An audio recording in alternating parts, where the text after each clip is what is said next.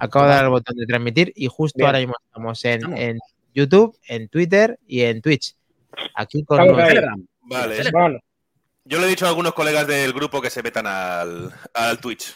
ahí Perfecto. agradece. Aquí Gracias. les leeremos y les- Sí, señor.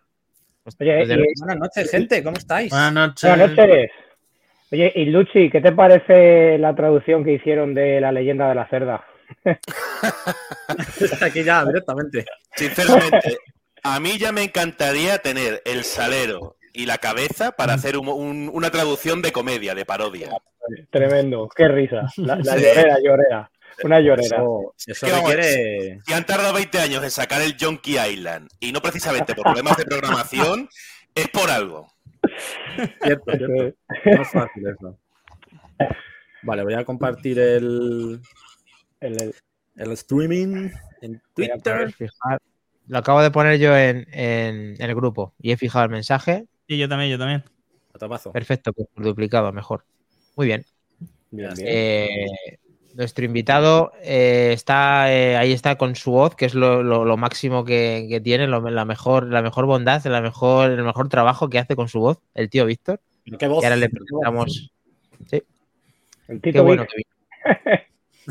A Torimus Prime y al Moody está con nosotros y Kelly Roa, que rica también. Hola, Kelly. Hola, Almudi. Hola. Eh, Hola. Muchas gracias, Víctor, por venir, el. Muchísimas Eh, gracias a vosotros por tenerme aquí. Y muchas gracias porque hemos visto esa reseña que has puesto en tu web o blog o como También, sí.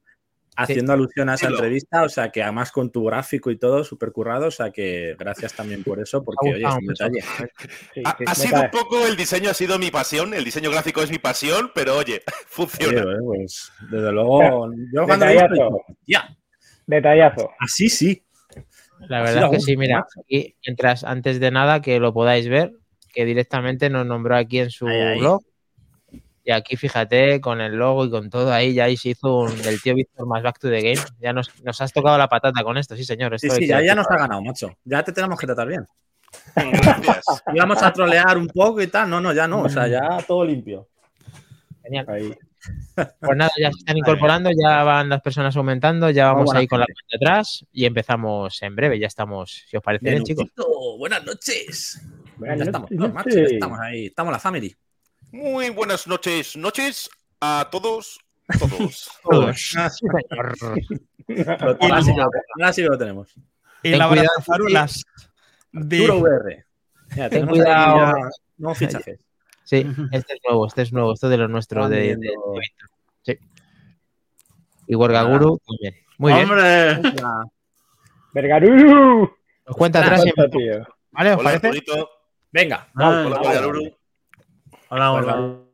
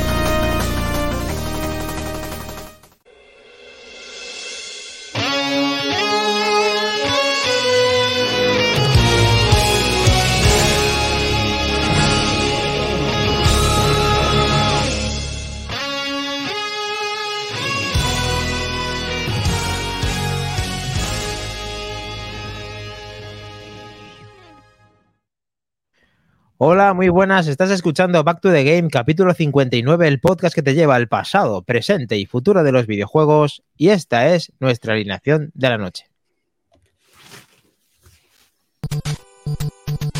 Buenas noches. Aquí estamos. Minotauro VK. Buenas noches.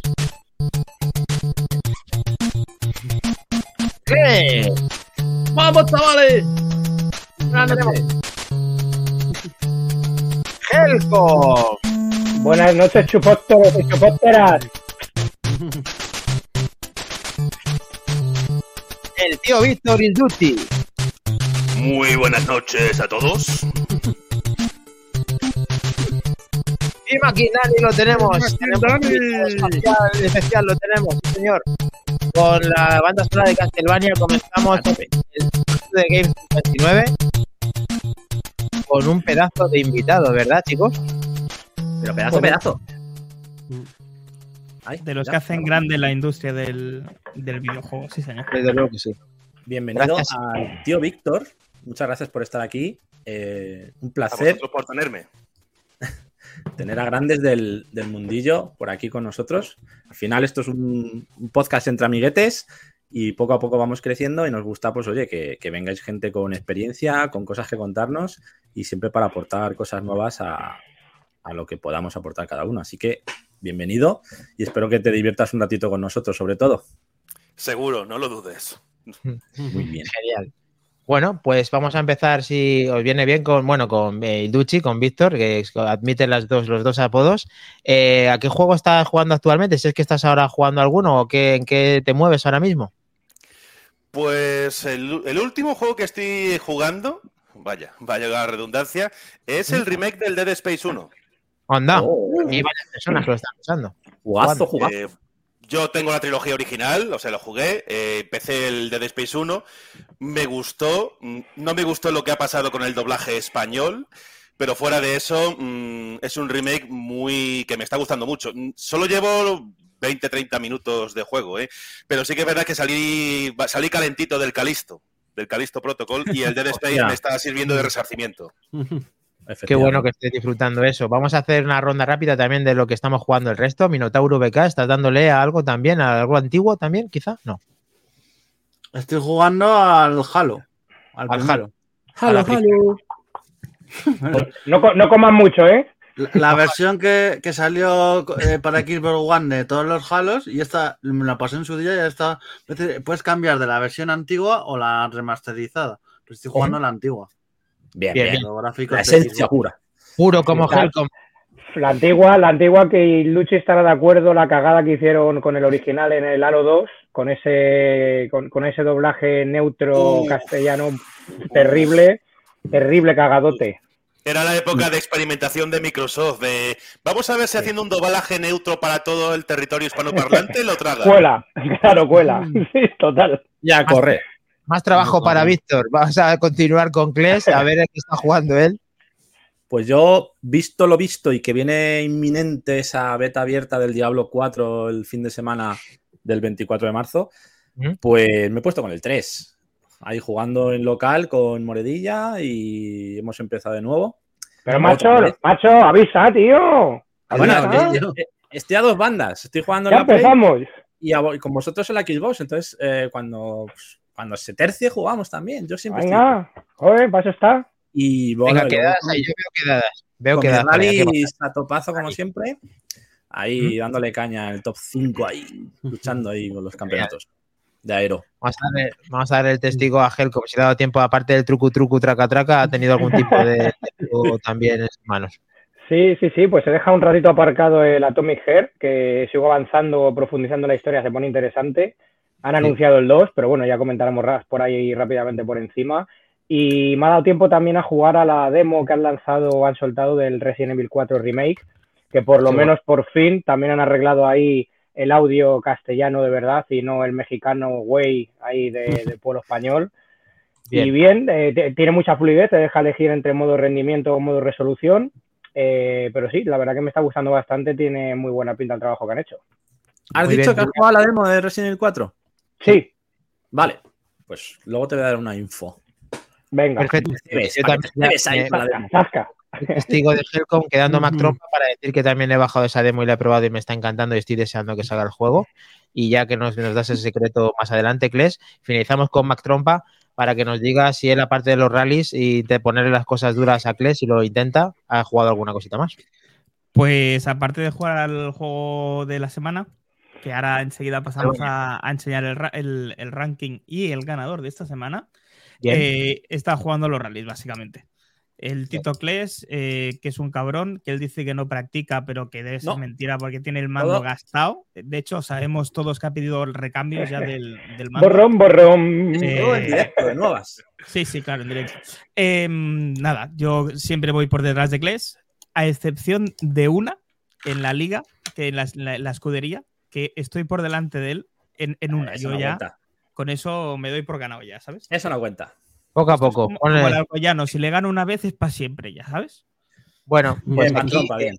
Aprovechamos justo lo que nos acaba de decir Mac Trompa y le informamos al tío Víctor, el Duchi, que está en la clasificación del, del juego retro de la semana, en el cual durante esta semana no estoy jugando al Castlevania en la versión de NES y el que ha registrado la máxima puntuación ha sido Javi con 152.700 ¡Ole! puntos. Y le mandamos desde aquí un ¿Estás bien, saludo, un beso No está nada mal. y un aplauso.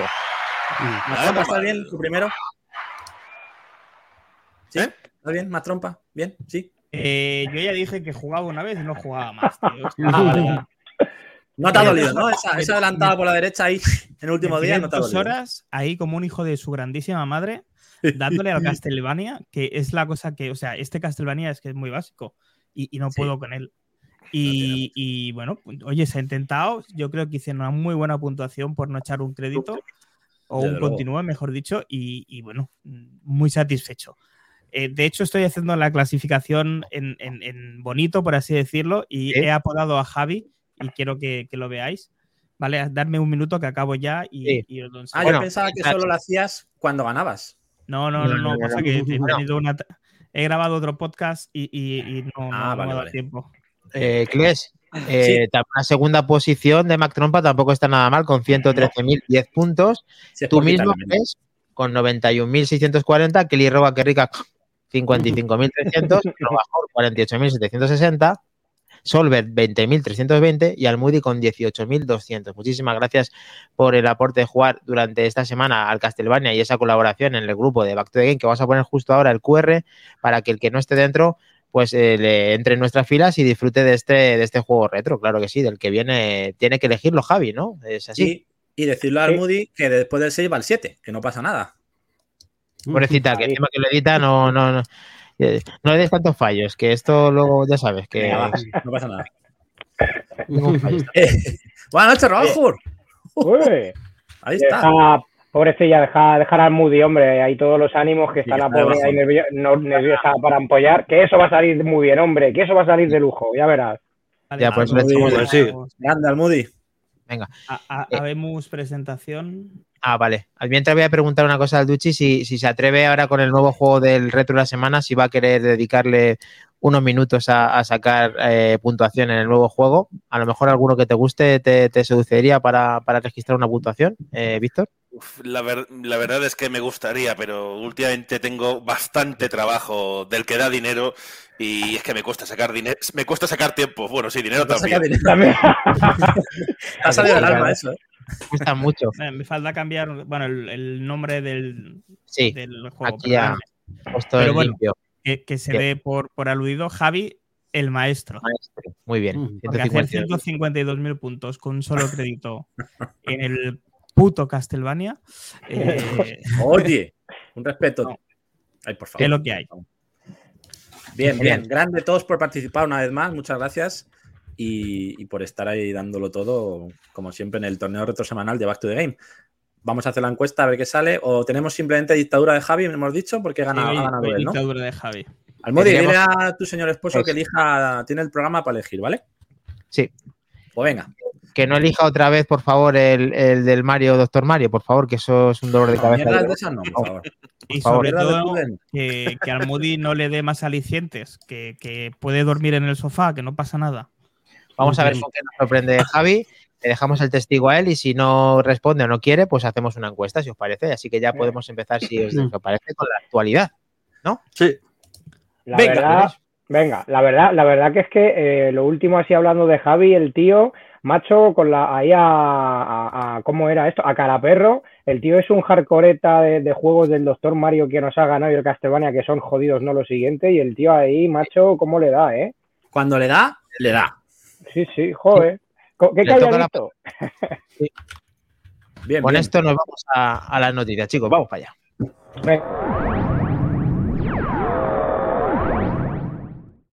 ¿Cómo es eso? Noticias y actualidad. ¡Ya! Ay, Todo, por la voz, todo por la voz. Por estos momentos, ya está. Merece la pena todo.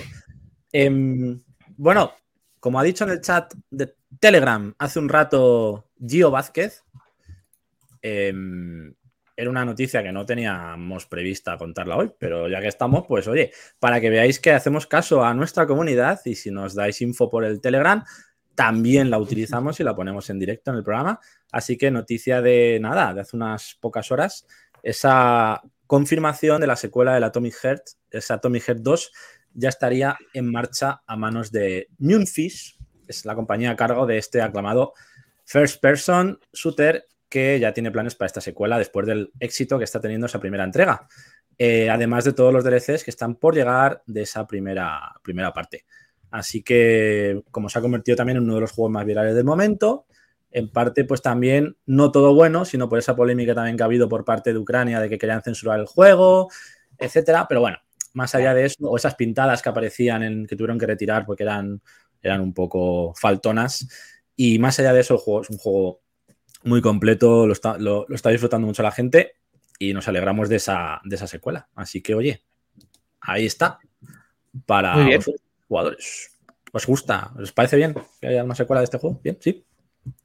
Sí. La verdad, la verdad que sorprende rápidamente. No sé cuántos ingresos eh, Pronto, ¿eh? tenido en publicidad, pero mm, sorprende, sorprende que el juego acá ha salido nada, el 21 de febrero creo que salió, me parece, No vale un mes. Y- y en tan poco tiempo han anunciado esa segunda parte que nadie la esperaba y veremos, veremos cómo va. La verdad que el juego, ya lo dijimos, es un mama mucho de una especie de Bioshock, eh, Mm. mezclado ahí con su con el tema um, soviético, pero tiene una seña de identidad y el protagonista tiene carisma.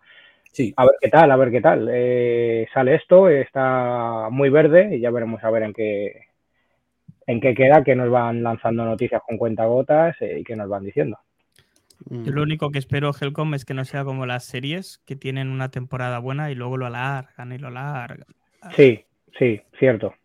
Es verdad que el juego empieza un poco lento, luego, luego cuando ya pasas a mundo abierto, a entornos más abiertos, mejora, ¿no? Eh, Parece ser que luego va mejorando con las horas. Y, y bueno, pues un juego que te Eh, eh. guían bastante para avanzar, pero lo divertido, los combates. Sí, los diálogos ahí que tienen gamberros. Tú, Ilducci, ¿cómo ves este juego? No sé si sabías de él, me imagino que sí. Eh, no sé si has tenido alguna toma de contacto, qué opinión te merece. ¿Qué He tal el doblaje? de él. He visto el primero, el doblaje parece soberbio, la verdad. A mí me gusta. Un buen trabajo. Y del juego, pues, quiero decir, em, he visto, pues, me habré visto una media hora, lo típico, un gameplay para ir viendo lo que hay. Hmm. Tiene buena pinta, desde luego. Y el Sí. doblaje, respetable, muy respetable. Es difícil es ver agradable. eso, ¿no? ¿Es difícil ver doblajes de esta calidad o está es alguno uno más? Es decir, es difícil, ¿no? Encontrar esto. Mm, no sé qué decirte, la verdad. O sea, sí que es verdad que parece que cada vez se doblan menos juegos, Eso es. Mm. pero sí que, pero quiero decir, cuidados de este tipo, por lo poco que he estado viendo, mm, sí que verás que cada vez e- es muy raro verlo más allá de Sony, Microsoft y Nintendo. Vale, de las casas de las principales, o sea, de las de las pri- propias de las consolas, ¿te refieres? Sí. Ok. Recordad también que había una especie de, no sé si bug o cómo llamarlo, que tuvimos un problema Solver y yo, que eh, nos salía el juego subtitulado en español cuando ponías el idioma castellano, pero con el idioma, eh, con las voces en, en inglés. Entonces, parece ser que en el menú principal había que meterse en ajustes antes de empezar la partida para cambiar el idioma desde fuera para que ya las voces estuvieran en castellano, porque de inicio no estaban. Digo, pues si alguien ha tenido ese problema, Una solución, Eh, genial. Entonces, que muy bien. que hay que hacerlo de esa forma antes de empezar a- antes de entrar a la partida en el menú principal para tener esas voces, aunque tengo que decir que la versión original mola mucho también. Claro. El que lo pueda disfrutar así también está genial porque todo el original suele ser siempre en teoría lo mejor. Otra cosa es que lo toque el tío Víctor Bueno, y ya. lo- bueno, a ver, Sí, Bueno, a sí. ver, cuidado que el original no es inglés, el original es ruso. Bueno, Ah, sí. claro, El doblaje al inglés está bien y el ruso mola, claro. También. Cierto. sí, además ese toque, ese toque robótico en cualquiera de sus idiomas mola bastante. Sí, Eh, nos dice Solver por aquí por el, por el chat, que sí que a mí me ha pasado una vez, el tema de que alguna vez el personaje en algún punto, en alguna esquina, en algún salto raro que hace, se queda pillado, no te da opción a avanzar ni a darle al botón B, que es como un empuje de, de aceleración que tiene, y se queda pillado, tienes que cargar la partida. A mí me ha pasado varias veces, pero de cargarla solo una vez. El resto verá que he podido solver- solvertando. Pero, pero sí, es putada, es putada. Pero bueno, es el único pero que de momento de fallo al juego le saco. Sí, a Bien. ver, lo irán arreglando, hombre. Arreglando poco a poco. Están trabajando en ello. Muy bien. Estamos trabajando en ello. Estamos trabajando en ello.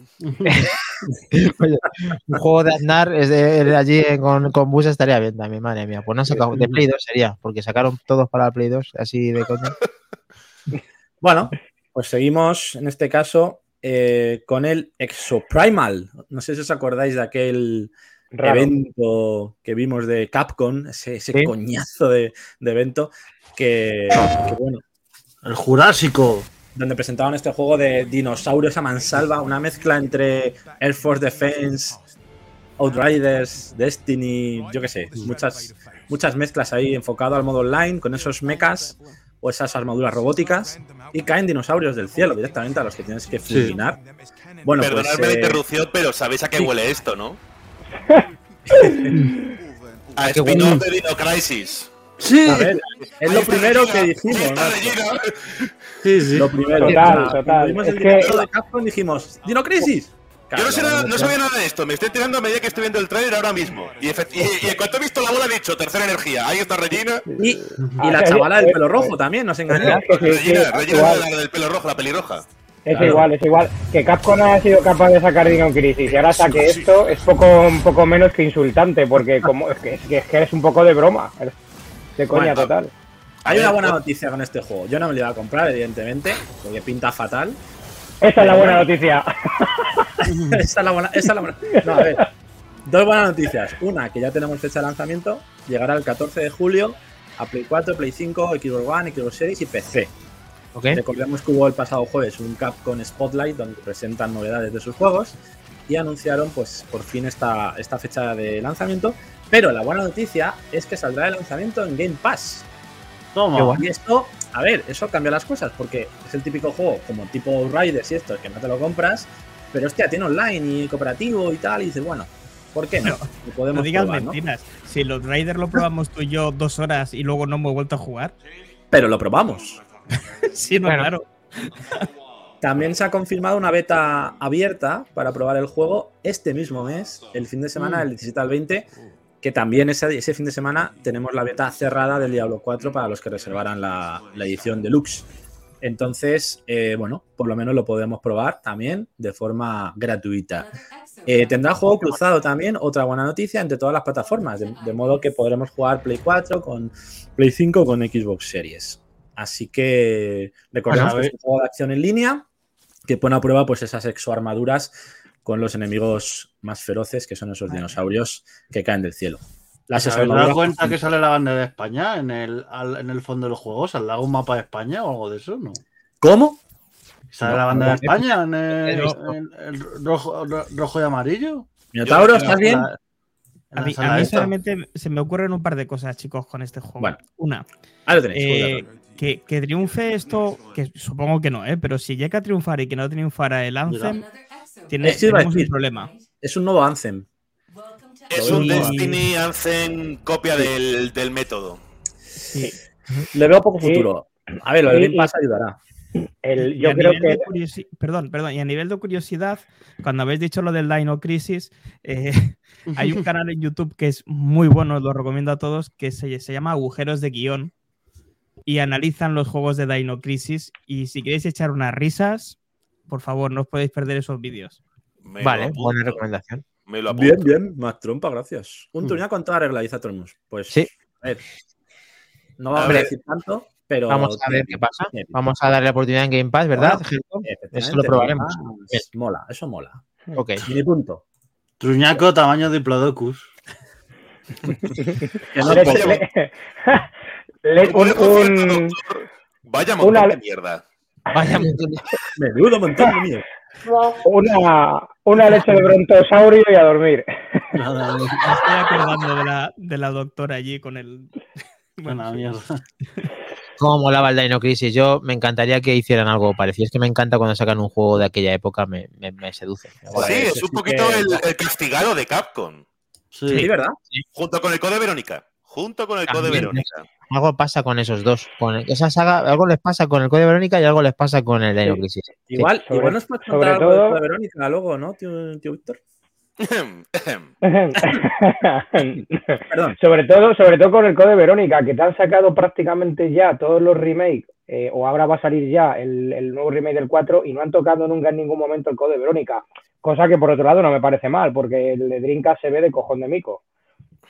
Lo Mm, tengo en original para Es que es japonés. mola mucho. Dime, Es que es, es irónico porque el Resident Evil 4 es el juego que no necesitaba un remake, que ya se veía de puta madre y más con el trabajo que ha hecho el equipo del mod HD de Albert. Y el Code Verónica, en cambio, es el que pide a gritos un remake y ser reincorporado a la saga y es olvidado vilmente. Mm. Sí, Sí. totalmente. Totalmente. Estas cositas.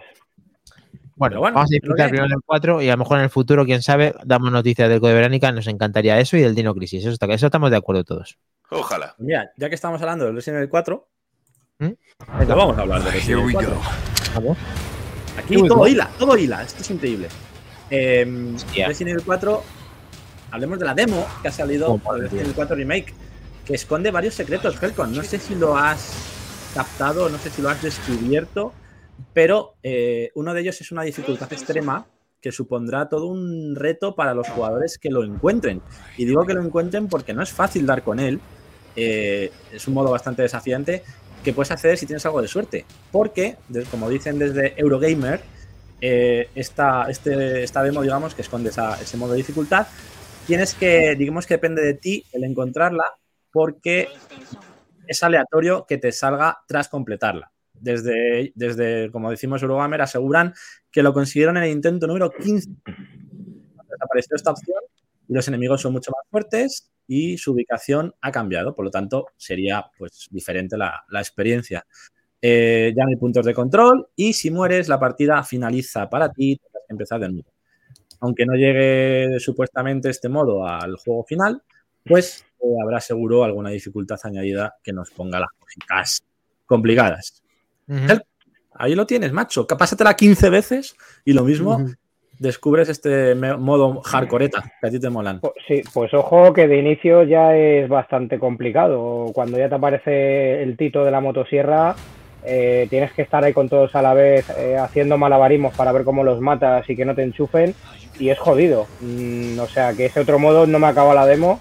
Creo que Guío, de aquí de- del chat de Telegram, ya nos lo comentó que sí que se le había pasado. A ver si él llega a ese, a ese punto y nos puede de- dar más información o de ver qué le parece ese cambio de dificultad. Pero, ostras, cuesta, ¿eh? es complicadete. Sí. Bien. Lo que sí está claro, Helcom, es que se ve genial y que aprovecha la calidad gráfica de la consola. Lo ves con mucho detalle. ¿Estás contento con, el, con lo que has visto de la demo? Sí, pero me sigue molestando que consolas actuales que yo creo que son capaces den la opción de elegir el tema rendimiento con el tema resolución. Que quieras que vaya pues a 60 FPS constantes o que tenga una bajada de, de rate y que suba la resolución. Tendrían que hacer, yo creo, algún título que hay, los hay, pero son pocos, como por ejemplo el último Halo el Infinite, que incluso va a 120 FPS, pero que lo saquen directamente mm, que vaya del tirón, no que te den la opción. También pasa con el God of War último de PlayStation y demás.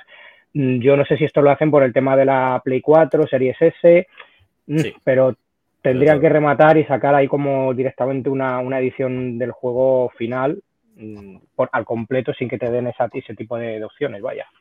Que al final es lo que buscas es una consola, ¿no? Que te den el juego y a tirar, no que tengas Mm. ocho modos gráficos como en el God of War último, en el que tengas que estar 50 minutos diciendo, pero es que no sé qué poner. O sea, al final queremos facilidades y queremos comodidad a la hora de jugar, porque si no tendríamos un PC, que decir, Ahí está. al final lo que buscas es, vale, que haya dos modos, pues bueno, en algunos juegos puedo entenderlo, pero vamos, no tener ahí... Hombre, es que debería de ser automático porque tú tienes que adaptarse la resolución que tú tienes al máximo. Eso debería ser ya directamente un defecto de la consola, de, de Mm. él saber qué es lo que tienes para poder ejecutarlo. digo yo. Se ha normalizado y la hemos cagado ahí. Exactamente, es lo Bueno. que iba a decir. Esto es una característica que ha llegado para quedarse y que raro va a ser el juego que implemente algo diferente. ¿Tú que, tú miras en las entrañas de los juegos, eh, Víctor, ¿qué opinas de estos modos gráficos en consola? ¿Cómo lo ves? Yo, la verdad es que soy paso un poquito retro. La pantalla que tengo solo da 1080, así que esto de andar en 1440, 4K, yo bastante me conformo con estar a 1080 y a 60 FPS si es posible. Constante ahí, ¿no? Rendimiento a tope. Bien. Sí. Entonces tú no tienes ningún problema, tú disfrutas de, de todo lo que tiene su máximo esplendor, luego ya que venga lo que venga más adelante, sin Sí, problema. A, mí lo del 4K me parece una exageración, sinceramente. De hecho, me parece, me parece negativo, pero por una, una pijería que tengo yo, que es que cada vez las- la- lo que son los textos de las interfaces los hacen más pequeños. Eso a ti te viene. O sea, Sí. a- a- me, me fa- me fastidia porque por mucho, por muy pegado que estés a la pantalla, no, no leo eso, no leo el texto. Una cosa, Víctor, y en la plataforma que mejor te mueves, que es eh, PlayStation, Xbox, las dos o PC. O PC, claro. Jugando, dices, como jugador. Sí. Pues fíjate, me compré la Play 4 para que os hagáis una idea cuando empezaron a liquidarlas porque iba a llegar la Play 5, un pack de estos de pues con, pues, con un Sí, un poquito más con un- económico. Sí, o sea, y creo que había salido el de The Stranding. Había salido el de The Stranding, eh, la, la primera versión, no la Directors. Ujú. Pero fuera de eso, o sea, Play 4 y PC. Eso es lo que tengo de, moden, de moderno. Bien, suficiente. Que- combinación. hay títulos para poder jugar y mirar ahí con el trabajo que tú tienes, ya ves. Muy bien. Aparte que de momento la Play 4 van sacando casi todo, o sea que tú puedes La tirar. verdad es que sí. Mm. Y sobre el Resident Evil 4, la verdad es que me, ha- me está encantando mucho cómo están arreglando lo que es la, la investigación de, de España. Hace el pasar Sí. de, de- de lo, que, ha- lo, que, lo que ha visto un grupo de japoneses de sobre la barrera a tener que el, el pueblo, el pueblo ahora tiene nombre y es, un, y es un pueblo real de Castilla y León. Bien, bien, bien. Lobos.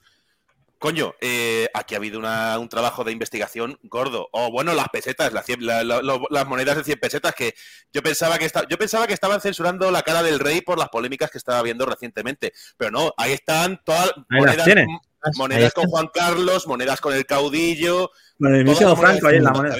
De verdad, Sí, es sí. No, no, hay monedas, de las, hay monedas de las dos, ¿eh? Hay monedas de, de Juan Carlos, de Juan Carlos joven, me ha parecido ver por ahí. Ah, mira, sí, se ven ahí las dos. Eso, ahí Mm. está, ahí está, está con el escudo, con, el, con la corona. O sea, aquí Sí, estamos, sí, sí. todas las Sí. 100 pesetas que han podido encontrar las han rescatado. Qué bueno, tío. eso-. O sea, Juan Carlos I o Alfonso XII también.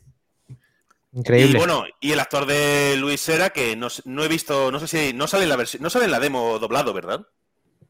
doblado no es, es- no es, do- es, bueno, ¿es doblado también de Helcom. La, la demo se, No, se no. oye. Sí, sí, el, di- el diálogo, el- o sea, el texto está en castellano y las voces, el doblaje es en castellano. Sí, pero que no sale Luis, no sale Luis en la demo, ¿verdad? Porque era el. No, no, no. Pues, pues momento- lo, que ha, lo, lo que ha salido en trailers de la, de la versión inglesa parece un actor español de verdad, con sus con sus ce- ceceando y todo eso. Sí, sí, lo han mejorado se- mucho eso. Está verdad. muy. Lo que es eh, todo lo desastres que hubo de lo que es de, de castigación de, Espa- de España se están arreglando. Mira, por lo menos que sirva de algo y que disfrutemos de un juego un poquito más depurado en esos detalles que al final siempre nos gustan, siempre nos gustan. No Minotauro, no echaremos de menos eh, detrás de ti, imbécil. también, porque ya te acostumbras, ¿verdad? Eh, Minotauro, tú también le vas al Resident o en ese te da un poco de miedo el Resident.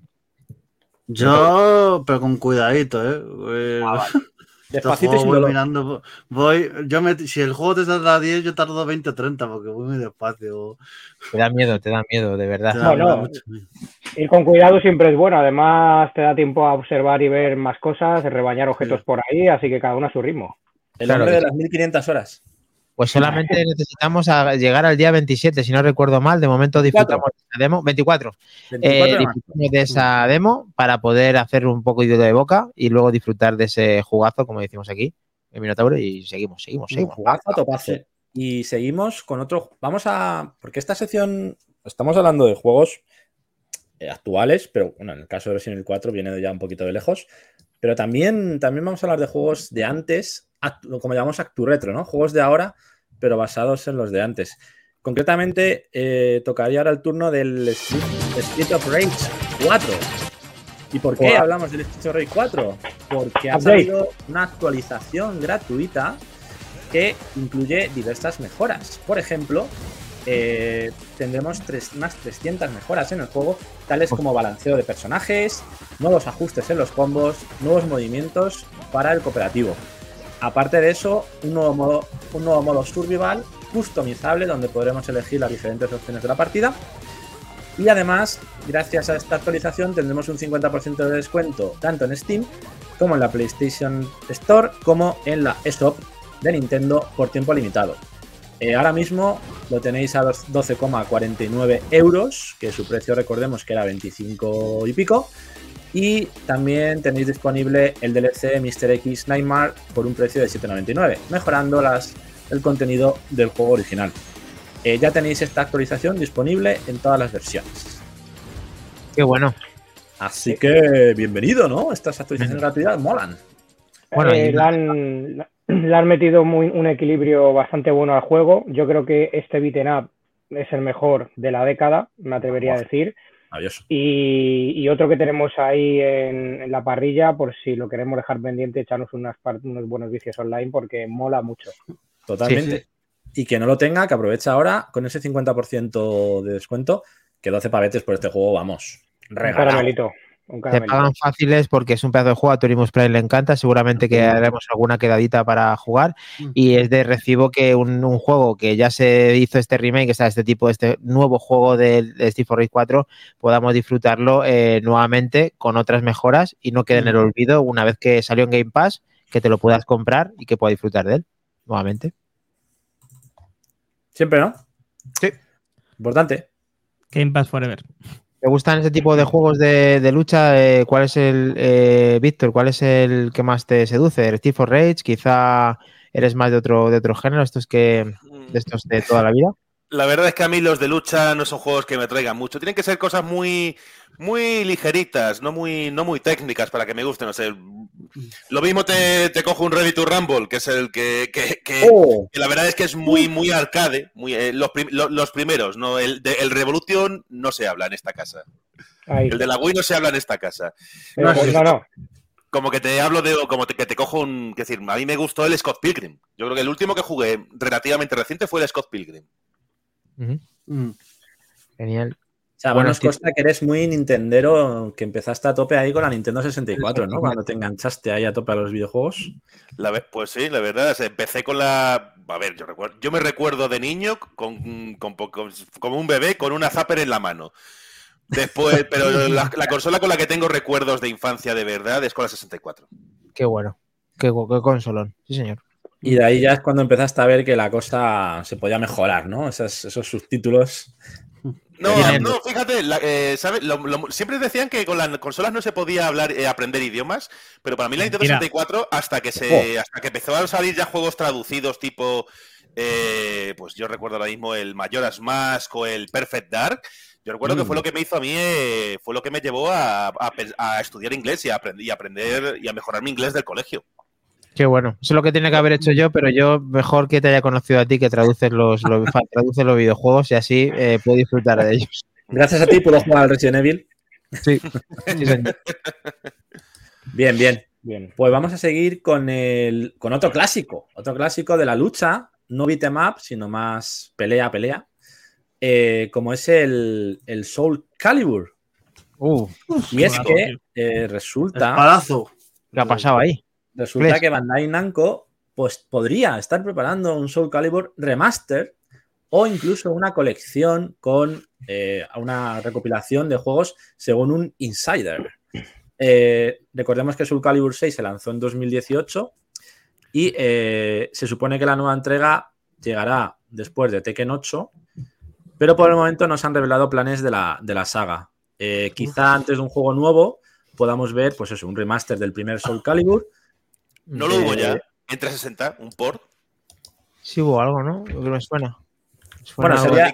me, suena que hubo un port directo al menos. En, en port directo, pero este sería remasterizado con, gráficos en 4K, con HD, con 60 frames, etc. Imagino que también le meterían pues algún modo nuevo, como hacen siempre, algún, alguna historia, ¿no? Eh, la información proviene de Nick, Nick, Baker, que es el cofundador de Xbox Era, y eh, aunque no se considere un, un insider especialmente fiable, pues, eh, porque, por lo tanto, esta información hay que cogerla con pinzas. es, pues sí que está ese rumor de que se podría estar preparando este remaster.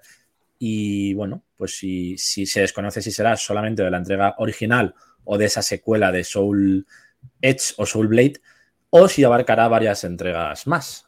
Pero vamos, sí que hay algo en marcha y se podría a lo mejor también, ¿por qué no?, debutar en, en Game Pass. O sea que esperaremos noticias, seguiremos, seguiremos al, al pie del cañón para ver si podemos enterarnos de, eh, de estas noticias, que oye, que sería una, una, una, buena noticia que vuelva, que vuelva esta, esta saga, que sigan sacando entregas nuevas y que a la vez pues, nos hagan alguna colección, algún remaster que mejore el original. ¿Lo veis innecesario o, o molaría tenerlo? Yo no sé si lo veo innecesario, no, eh, Kles, porque eh, lo decía en el chat, hoy estoy muy pesado con la Dreamcast, pero es que este juego tengo enormes recuerdos de, de jugarlo en Dreamcast. Además, yo tenía la suerte de tener la Dreamcast japonesa.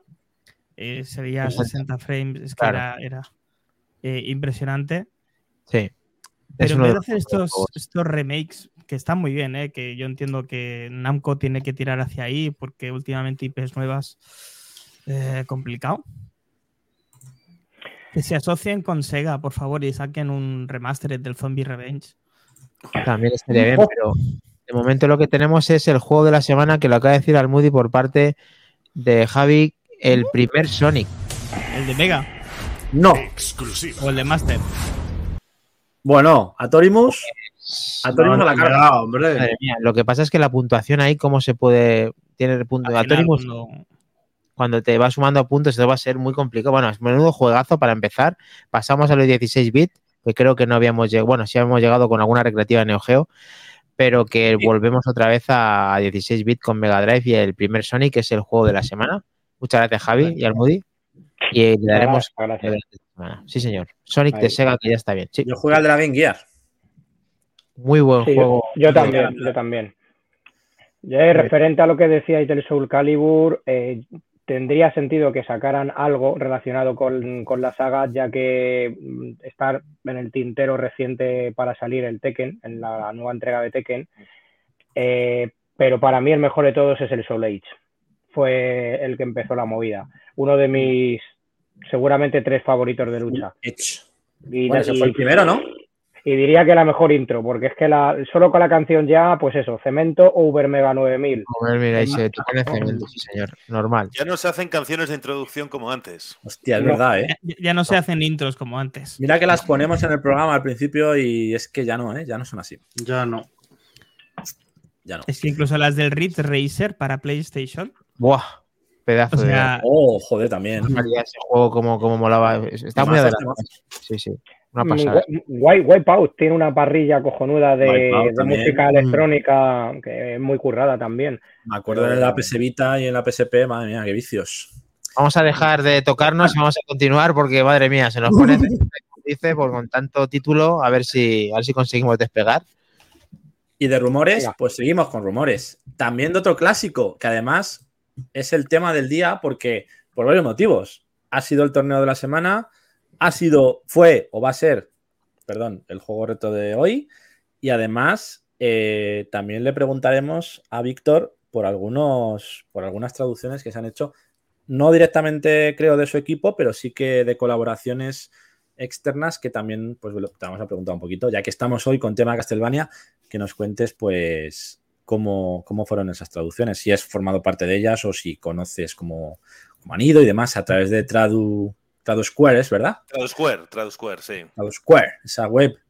Luego te preguntamos tranquilamente, pero, pero ahora vamos con esos rumores, eh, porque parece ser que el entusiasmo de los fans eh, que ha habido con esas nuevas ediciones que salieron del Castlevania Anniversary Collection y el Advance Collection, pues ese entusiasmo que ha habido entre los fans, pues eh, digamos que motiva a Konami para eh, preparar nuevos juegos de la, de la saga. Eh, mm. Recordemos que ahora Silent Hill va a volver con, con esos proyectos de Silent Hill 2. Miedo. esa serie de animación también de Castlevania. El posible remake de Metal Gear 3 que se podrá anunciar este año, en junio. Bueno, pues dentro de esos rumores también eh, dice que sabe del interés por el futuro de Castlevania. Insinúan, insinúan desde Konami novedades de la saga. El productor asistente de Konami, Shutomu Taniguchi, ha comentado que, que el ruido de los fans tras el lanzamiento, sobre todo, del, aparte de esas dos versiones que hemos comentado, del Death Cells Return to Castlevania, ese DLC de Death Cells que tiene pintón máximo, pues que, que han intentado, pues eso, aparte de con esos clásicos o esos, eh, cole- digamos, ediciones con varios juegos, como son los, las colecciones de Mm. Anniversary y de Advance, eh, lanzaron Rondo of Blood y Symphony of the Night en PlayStation y móviles. la, mejo- la más decente, para mí, bajo mi punto de vista. Sí. Y el Lástima remake- que no Pero- Blasphemous. Bah, bah, eso ya es mm, una oda, una oda. Eh, eso es- Blasphemous para Helcon es. Saca el guante, de- el guante del, del cariño. No, no, no. Pichitos, que quiere unos pichitos por ahí. Madre No, no, es como el de, grial de. De ese juego, de ese juego, algún arte de ese juego va a caer en la piel, mm, a tarde o temprano, lo tengo clarísimo. Mm, Sí, sí, sí, sí. Pero, ojo, las nuevas en- supuestas entregas o entrega de Castlevania seguirá a mano de Mercury Steam. Es que ahí está la cosa. La saga terminó. Por eso, La saga de entonces, of Shadow terminó. recordemos que también sacaron para un, una- un título para Nintendo DS, pero no sé si querrán continuar con este estudio o no. A ver qué pasa. Estaría muy bien que siguieran, la verdad. Mercury Steam. Sí, Esas versiones del estudio español que mejoraron mucho la, la saga, la verdad. sí, el, recién- Sí. eh, Luchi, dale, dale. Sí, eh, dejando a un lado en la coñita con el miedo con el Silent Hill 2, la verdad es que est- estaría interesante también ver una aproximación similar a en los Castlevania. Mm, arriesgarse un poco con otras, con, con- arriesgarse un poco con ideas, como, por ejemplo el Silent Hill Florin. El nuevo, ¿no? Sí, el, el- el que parece más Siren que, que Silent Hill. Sí. Sí, Sí. sí. Se- Sería una propuesta interesante, porque a día de hoy falta bastante creatividad e improvisación en el, en, en el videojuego. Totalmente. Tampoco. Además, si no sale, si no sale doblado o traducido, os contaremos dentro de unos años con tu opción de como hiciste con los. No creo, la verdad. Esos no, juegos seguramente bueno. vendrán traducidos. Ya, ¿no? Sí. Bueno, eh, eh, y Luchi, te, te- te lo- o sea, simplemente para que lo sepas, esto ya más adelante, pues con unos trucu, trucu, traca, traca, se puede seguir comentando a ver qué te parece. Eh, pero tenemos en mente un proyecto de, de sacar algo el equipo Back to the Game de un juego de Chicho Terremoto. Increíble. Con Unity. Con Unity, entonces eh, se está mascando, va, va lento el proceso, muy lento, pero todo se andará, así que yo lo dejo ahí. Se puede hablar algo. Bien, bien. Tres puntos, Ya, colega. tenemos ahí, tendríamos ahí ya la, la élite. ¿eh? Ya ves. Bueno, Increíble. Pues veremos a ver qué pasa con Castlevania, a ver si a través de esas cositas que nos han ido soltando últimamente, con esa serie, con ese Apple Arcade, con esas versiones de PlayStation y móviles y ese DLC de Cells, pues tenemos alguna información de algo nuevo. Así Bien. que esperaremos. Sí, y ahora vamos no con una... Sí, No hay otra, no hay otra, hay que esperar, sí, sí. a ver, qué remedio. ¿Qué va a hacer? Ahora Vamos una con idea. la- Vamos con la chustaca del día. Mm. Ya Oh. sabéis que aquí nos gustan los juegos. A ver, chustaca que luego, luego os molan realmente, pero bueno. Es otra, es otra, bol- es otra bolsa del Prica. Hemos puesto bolsas del Prica volando. Hemos puesto patitos en las piscinas flotando. Hemos puesto el, tran, el tren este que ibas disparándole, que era una araña, el Chuchu Charles este. Hemos puesto muchas, muchas chustacas aquí y siempre nos gusta, pues, tener esas pellizquitas. Pues en esta también pusimos el. ¿Cómo se llamaba este? De que movías a las masas de humanos para que salvarlas. Bueno, Mm, Sí, sí, sí, que era como los los- Last Guy, No, uno que ha salido para VR también ahora nuevo, Humanity, Ah. Humanity creo que se llama. Muy loco, muy loco. Muy Tipo loco, los Lemmings, pero, pero muy, muy mal rollo, porque loco. guías a personas, ¿no? A humanos. Entonces, O sea, yo, yo, yo, yo estoy seguro que sacamos un grupo de gente de ahí de la sala Especa, en los bajos de Orense, y se suben por las paredes según terminan de jugar al juego. alguno no acaba la noche. Eh, bueno, pues básicamente el juego se llama Idea o Idea, según como en qué idioma lo estemos diciendo. Y Ajá. es esto de aquí. A ver qué os parece.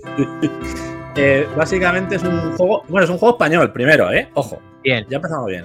Ole. Pues ¿Sabéis entonces se llama gustan? Idea. Nos gustan los juegos patrios. Eh, Es un juego español de puzzles con imágenes reales que está disponible de momento en iOS y PC, pero creo que saldrá también en Switch o en, o en Play. Eh, es un videojuego indie que acaba de estrenarse en PC y, y dispositivos iOS, Mackindani, para Bien. Apple Arcade, manzanas enfrentadas. Eh, se trata de un curioso y relajado juego de, de puzzles que se ve desde arriba, como veis, y donde los escenarios están formados por imágenes reales capturadas con drones en resolución 4K por el gal- galardonado cineasta Oli Hut- Hutunen, que es finlandés, que ha hecho un documental muy bonito. Pues bueno, se han utilizado esas imágenes reales para utilizarlas de pues, caminos para esa, para esa bombilla que representa una idea y que llegue esa idea a un lugar donde florezca y desbloquee nuevas piezas de arte. Tenemos que ir entre botes y rebotes llevando esa idea al ataque sin que se atasque y eh, podremos intentar ayudarla tocándola un máximo de tres veces por pantalla si se, si se atasca o si se bloquea.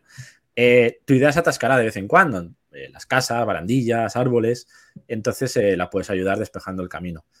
Y, además, si pierdes o si te atascas de forma definitiva, puedes dejar un mensaje de ayuda a otros jugadores que, que hagan que puedan.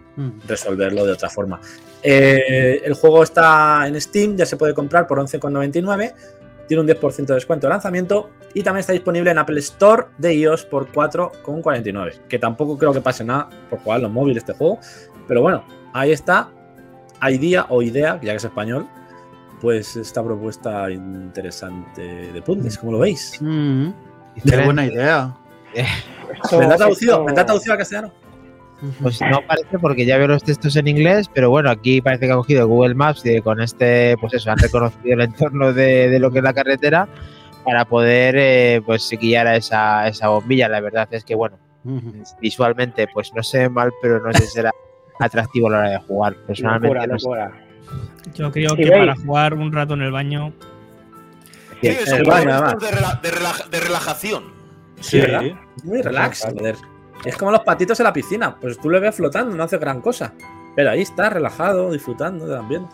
Yo lo que, lo que pasa es que me flipó con los 4,99 euros en, en iOS. O sea, lo veo desproporcionado. Bueno, Pero- vale la mitad que en Steam, cuidado. Pues todavía más desproporcionado. O sea, es- Bueno, a mí me costaría pagar 5 pavos por. O sea, los pagaría porque es un estudio de aquí y por ayudar, ¿vale? Pero más allá Bueno, de un poco más. que veo juego y me lo voy a comprar, mm, Es, relaja- es relajante, pero si ya estás como en el baño y dice, como bien dice Atorimus aquí en el chat, para relajar el esfínter, pues ya si te hace, si te, si te llega, si te hace el Poseidón, si te hace el besito de Poseidón, ya te relajas del todo.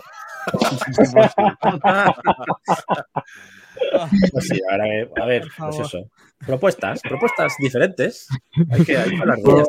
Dice el gran Rogajor, juego con el Street View de Google, efectivamente. La verdad es que me- lo comentaba antes y la verdad es que sí, no era ninguna tontería. El- me recuerda mucho, muy mucho al juego que he mencionado antes, al The Last Guy, de, que era un título de lanzamiento de la Play 3 de, de cuando salió la. de cuando estrenaron la Store, ¿os acordáis? Que era de Mm. que era con el Street View de Google, literalmente, y de andar rescatando a, a, a gente de edificios. Es O verdad. la, ide- la idea es la misma, pero mucho, pero con un enfoque más relajado, de, de otro tipo de puzzle. Cierto, cierto, cierto. Lo estoy viendo ahora que me sonaba el título y se ve desde arriba, efectivamente, de Me, me gusta, a- me gu- me gusta el giro de tuerca que le ha dado idea a esto. Mm. Han tenido una idea y la han plamado, ¿verdad, Minotauro? Sí, muy buena idea. Bueno, este es el Eh, que estaba diciendo Ilducci. Ah, ¿no? Poca broma con los juegos de Street View, como los llaman. Aquí has dicho y hecho, macho, hablas de un juego y se te pone. Sale, sale, sí. Claro. Eh, estamos en retro, pasado, futuro, presente, estamos en todos los lados. Está. Disfrutemos.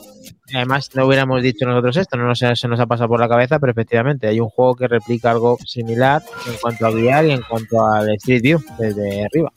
Creadores de idea, habéis plagiado esto, ¿eh? No me jodáis. Lo han mejorado. Es una evolución de esto. Muy Es bien. una cosa entre el, como has dicho el otro, que el de salvar a los, a- el de guiar a los Este. humanos. Este, este, este. Sí. este es- Es que el otro día el de las Last VR, Unity, ¿no? Hemos dicho, ¿no? no, es Ah, Humanity. ¿cómo se llamaba? Humanity, puede ser. Ah, Humanity. el que decías de, de, de- Sí. de virtual. Sí, sí, sí, que también está guiando a personas. Muy bien, pues veremos a ver qué pasa con esa idea, a ver cómo se desarrolla y va evolucionando con los dispositivos, que ha sido curioso el tema, no lo conocíamos. Genial, Kles, buen aporte. Vamos con él. Es lo que hay. Tampoco. Otra idea Bueno, de ya. olla, bueno, bien, bien. Mala Y ya noticia para- por lo que veo, ¿crees? Eh, bueno, eh, no- más que una noticia, es es que estoy un poco nostálgico estos días. Y es que no sé si sabréis, que me imagino que sí, que la, que la tienda de la eShop de Nintendo 3DS cierra el próximo 27 de marzo.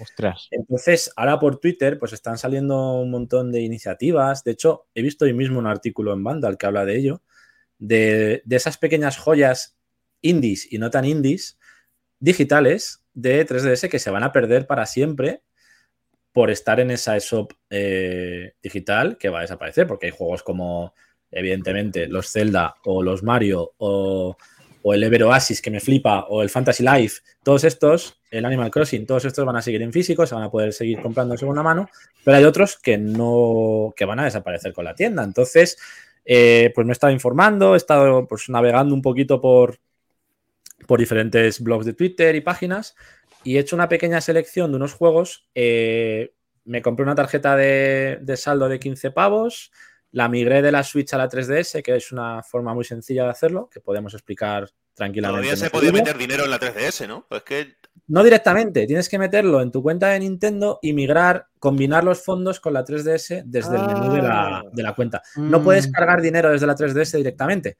pero sí se puede, sí se puede todavía meter saldo. Eh, podemos explicarlo, bueno, hay vídeos explicándolo, pero bueno, lo podemos explicar también. Y, y básicamente, pues he hecho una, una pequeña selección en diferentes recomendaciones que han ido haciendo, pues como Retrocabeza, por ejemplo, que es uno, un tuitero que sigo que me gusta mucho también del tema indies y retro. Y eh, pues os voy a poner rápidamente una pequeña selección de los juegos que, que he cogido. Aquí tenéis, por ejemplo, el Shakedown Hawaii. Mucho, algunos de ellos están en otras plataformas, pero es verdad que tienen esa, esa diferencia jugable en 3DS por tener la doble pantalla y la sensación 3D, ¿no? Claro. Eh, esta es la secuela del Rampage eh, City, ¿cómo es el el reto, el reto City Retro- Rampage.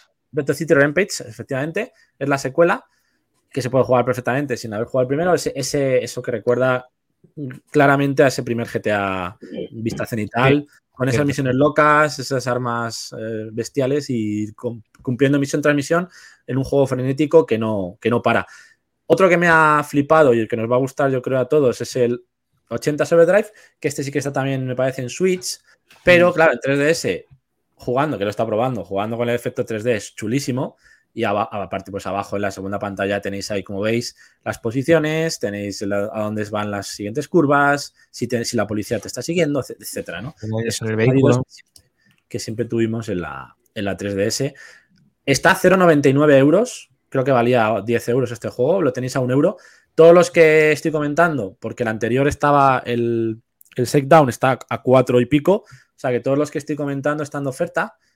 No sé si os acordáis hace un par de programas que comentamos el Punch Club 2 que iba a salir después de 7 Sí. años. Bueno, pues sí. este es el 1. Lo he encontrado en la shop de 3DS. Qué Y bueno. me lo también por dos y Mm. pico, 2,40. Recordemos ese juego en el que eres un luchador que tienes que ir cuidando la alimentación, los entrenamientos y relacionándote con otros, con otros personajes para llegar a ser pues, uno de los mejores luchadores de, de la historia o no sé de qué. Pero vamos, eh, también muy interesante. Otro tipo Star Fox, Noah's, Noah's Cradle, que, es tipo así, pues eso, tipo Star Fox, tipo Raiden. eh, con esos 3D, pseudo 3D bastante bien hechos y con esas navecitas, este estaba en- a uno y pico también de, de promo. Otro que me ha encantado, que hablan mucho también de él, el Gunman Clive del oeste, es así plataformero con estilo arenoso visual muy interesante. El Japanese Rail Sim 3D, que es un juego de trenes, ojo, pero que en la Mm. 3DS, acordaos, se ve muy bien. O sea, los, los, I like el motor es- trains. Sí, Qué sí, bueno. el, el motor es en 3D y se va viendo en tiempo real las vías, cómo vas controlando todo. Es Así de que imagen real. Sí, sí, Sí, sí. Ujú, sí. Real. Casi real, vamos, es- está muy, muy, muy conseguida. Es real, es real. Este para No. Minotauro de cabeza, vamos, que le encantan este tipo de juegos también. La colección de Drancia, que también la tenéis a un euro. Qué bueno. Hay muchas joyas para que los que tengáis 3DS antes del 27 de marzo, aprovechad porque realmente con yo con 15 pavos me he comprado todo esto. O sea, realmente podéis tener joyitas muy baratas a 1 o 2 euros y disfrutarlas para siempre en 3DS, sin perderlo. Recordemos Nos que los- estaba diciendo a, a Torimus que se ha cogido el del coche, el, el Pinchaclap, que se está en, en en Xbox. Xbox también. Sí, y yo quería decir que si vosotros creéis que esto es- va a ser cierto, que se va a atrever Nintendo a chapar esto directamente, o Oye, va- la de Wii, ¿no? no se recula, ¿no? Se va a quedar ahí hasta el final. A ver, Ninten- Nintendo ha sido la primera en cerrar tiendas, a diferencia de Microsoft o de Sony, que son las que se han contenido. En el caso de Sony se han tenido que echar para atrás. Pero sí que es verdad que ahora parece que hay una tendencia de, sí, a lo mejor cerramos la tienda, pero seguimos dejando acceso a los juegos para los que lo hayan comprado para que seguir Eso teniendo es. las consolas conectadas de alguna manera u otra. No es como la Xbox y su desconexión total, la original de todas, me refiero, no la 360. Sí, Y, Sí, me dice por el Ponga- y me dice por el Ponga Pinganillo, perdonad, que otro juego que está de oferta y que han traducido mis colegas de Transcene es el Virtus Last Reward, Hostia, eso es Cinco bueno. Ah, pues eso lo es estuve de la- mirando. que es de la trilogía esta de- del, del, del 999. Mm. Ostras, sí, sí, del, del que es como de investigación, ¿no? Creo recordar. Es una aventura, aventura gráfica barra visual novel. No, no lo tengo muy Sí, claro. eh. sí, sí, sí, sí, sí. Me lo estás diciendo Cierto. por el pinganillo. Oye, macho, Sí, tienes ahí conexión directa, ¿eh, macho? señor, está ahí a tope. Sí, señor, Sí, exclusiva. señor. Hay que poner una exclusiva, que lo ha dicho el Duchi. Lo tenemos. Ahí, Exclusivo. dale, A ver, a ver, dale, dale, a- dale al botoncico, botoncico.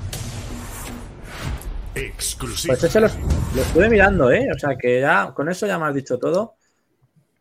Salvémoslos de la, salvémoslos de la, de la caída de la tienda.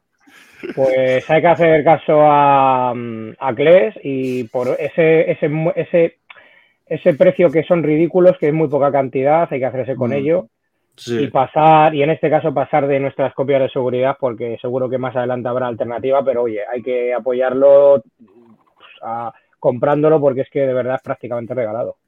Sí. Pues Sí. ahí lo tenéis. Son precios simbólicos y son precios así. Ya te da igual pagar los que no, sobre todo si se quedan ahí. Claro. Pues hasta vi el trailer ayer de este, macho. Y este es el que nos dice Ilducci, Sí, el que estamos viendo en pantalla. Virtue... Es Zero, Zero. Zero Escape, ¿no? La saga, la saga es la, fe- la saga es Zero Escape, perdona, he dicho Vale. 999. La, la saga es Zero Escape. Vale. Escape. Virtue Last Reward. Este estaba creo que a cuatro y pico, ¿no? Si no recuerdo mal. 499 estoy leyendo por aquí. 4,99. Bien. Bien. Pues aprovechad también. Este lo estuve viendo ayer también y me llamó mucho la atención. Así que otro que podéis salvar para vuestras 3DS es maravillosa. Todo esto llegará un momento que no sé si lo terminará haciendo Nintendo, que lo tendría que haber hecho ya.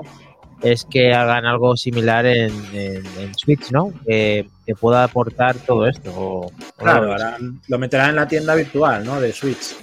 Claro. Mm, Poco a poco. Yo te No, creo. Con, la- con No. todo, con el boom del digital. A ver, Nintendo siempre ha tenido una- un historial de dar so- soporte a la consola anterior desde la Wii. Pero con la Switch. Lo han hecho aparte. Lo que pasa es que luego porta Nintendo 64, aunque lo haga de aquella manera, lo hace pues Mega Drive, que fíjate, impensable una consola de Nintendo, aunque esté ya así. Y al final, pues quién sabe si hay algunos juegos que podrán tener, pues eso, parte de- del catálogo de, de 3DS, que es un pedazo de consola con todas las letras. Mm. Se- Bueno. Este, es- este Virtual As, me- ligeramente los gráficos que tiene me recuerda un poco a, a uno que salió hace un, un- pues no sé, unos pocos años, no mucho tampoco, de, para Switch, el, el Astral Chain. Me recuerda un poco visualmente, Mm, salvando las distancias. Juegardo. Español también, ¿no? No, eh, Astral Chain, no, no, Astral Chain Platinum, no. Platinum. No, no, chin game. no. Me, he- me he confundido con la Eterna. No. Si me permitís y siguiendo la línea de Nintendo, voy a comentar una cosa rápidamente, mm, Vale. haci- haciendo eco del revuelo que hay en la comunidad.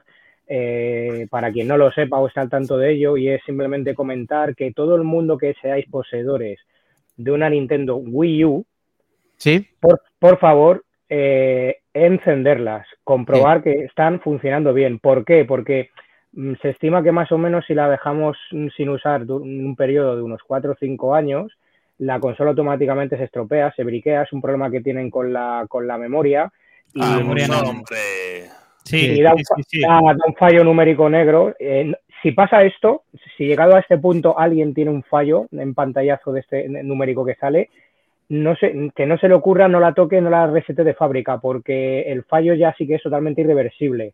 Ostras. Entonces, si por otro lado eh, alguien la tiene mm, modificada, que aproveche para sacar, porque es única para cada consola, una copia de la NAND Mm. y la deje guardada, porque esa, ese va a ser mm, el santo, bueno, el, el salvoconducto para, para tener ahí una segunda oportunidad.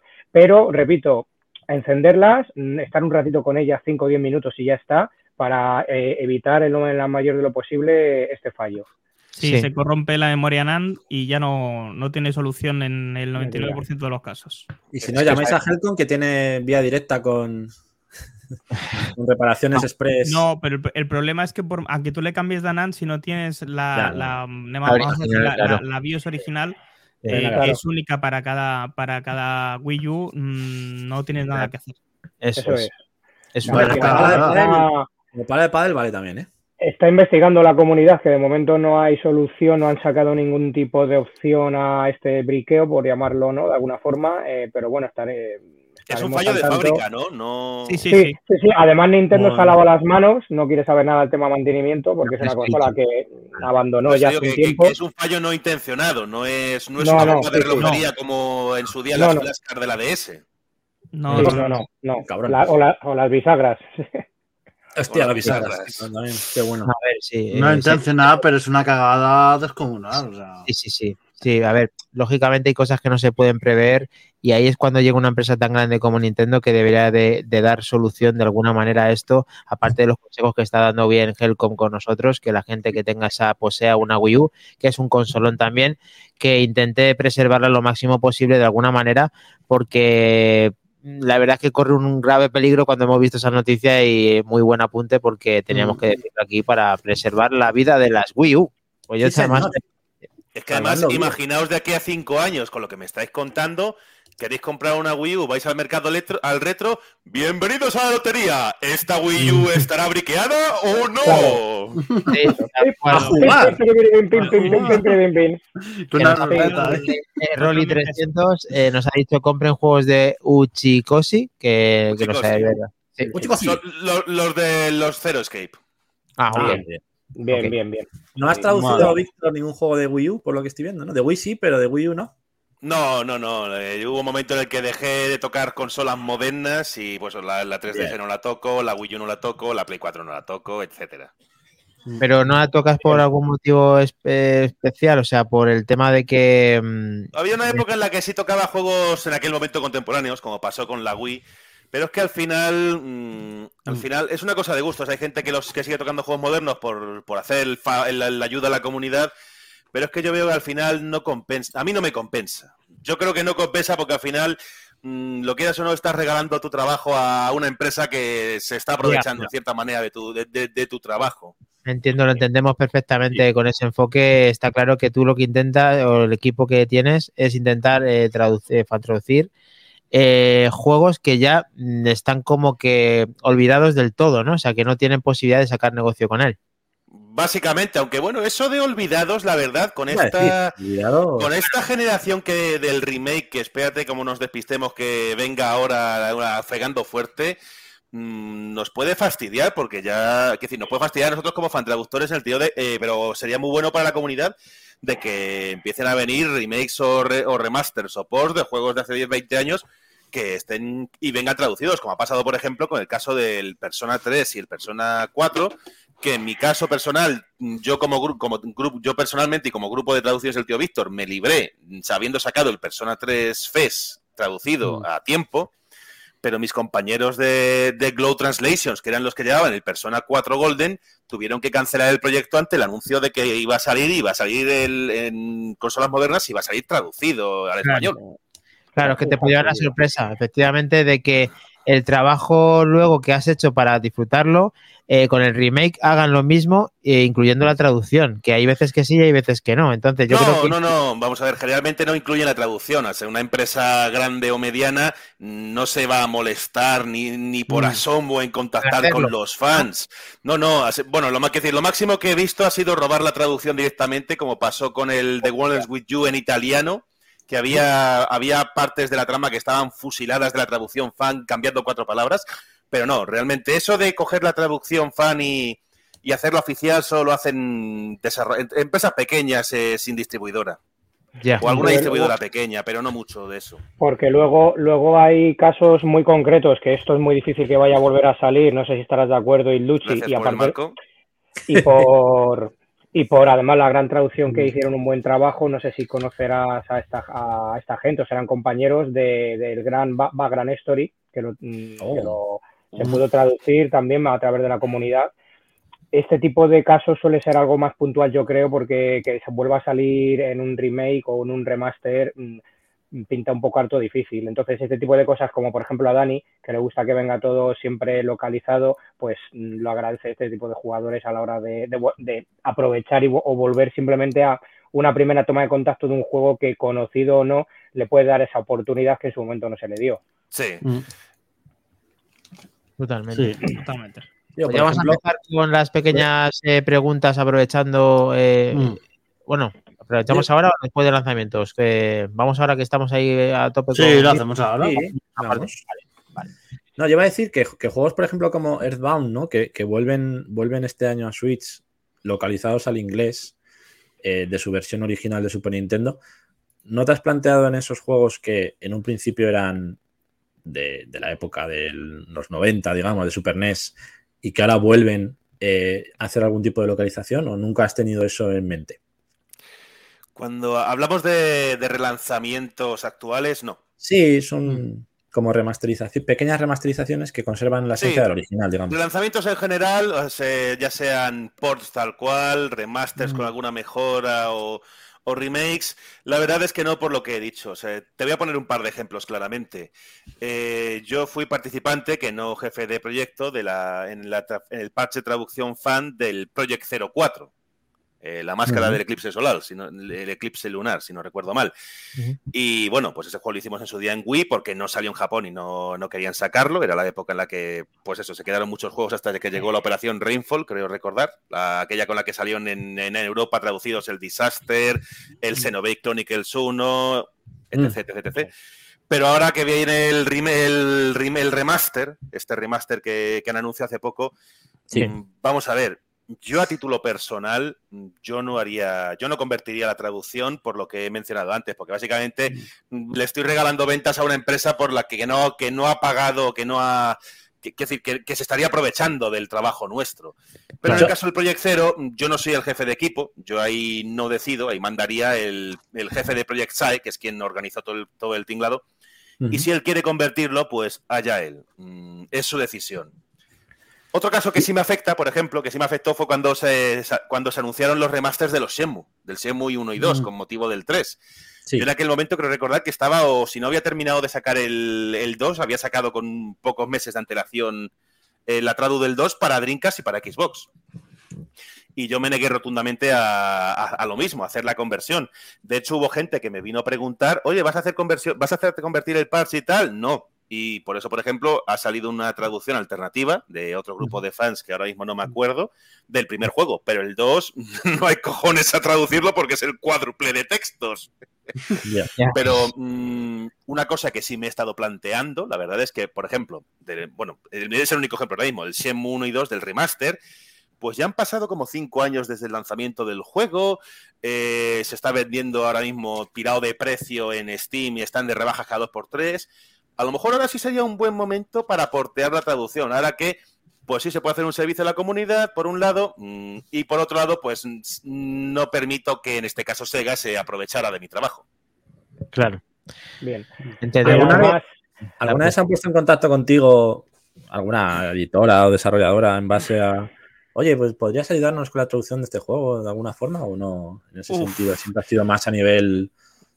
No, mira, nunca. Editoras, nunca. O sea, en ese sentido creo que los que suelen... eh, tienes, ma- es, es- lo más normal es, es lo contrario. Ir al... Ir a la editora, ir a la desarrolladora, porque por ejemplo, la gente de Clan Land, si no recuerdo mal, que fueron los que, los que han, meti- han, hecho varias traducciones como el Mountain Blade y similares, creo que son ellos los que se los que entran en contacto con las editoras.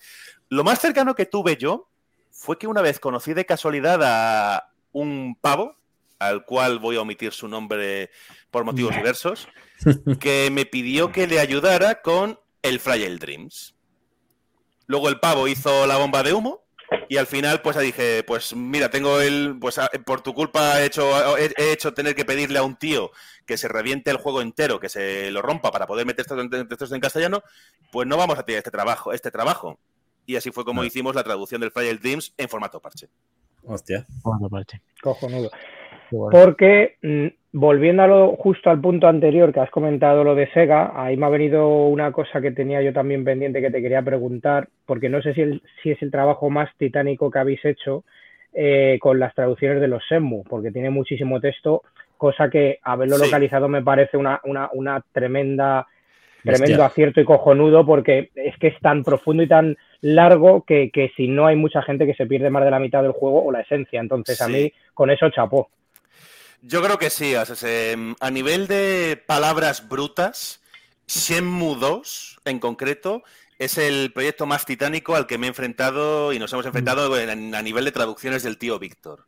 O sea, hay proyectos más titánicos todavía a los que se han enfrentado mis colegas de, de las comunidades participantes en TraduSquare. Por favor, silencio. Levántense todos a escuchar. Ah, no, esta es la versión, este es el subtitulado. Este es el subtitulado. Pensaba que ibais a poner a Laura Peña.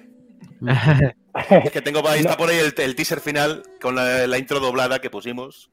Pero vamos a dejar de momento ahí a la. A, ¿Dejamos ahí de fondo? Eh, perdona, sí.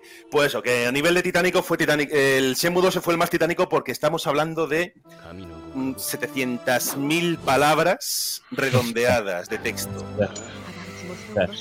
¿Y sabéis qué es lo más gracioso de todo? que tres cuartas partes de esas palabras son indicaciones. Ostras. Son putas, son, son, tíos diciendo, eh, oye, ¿cómo se va a tal sitio? Gira a la derecha y la segunda a la izquierda.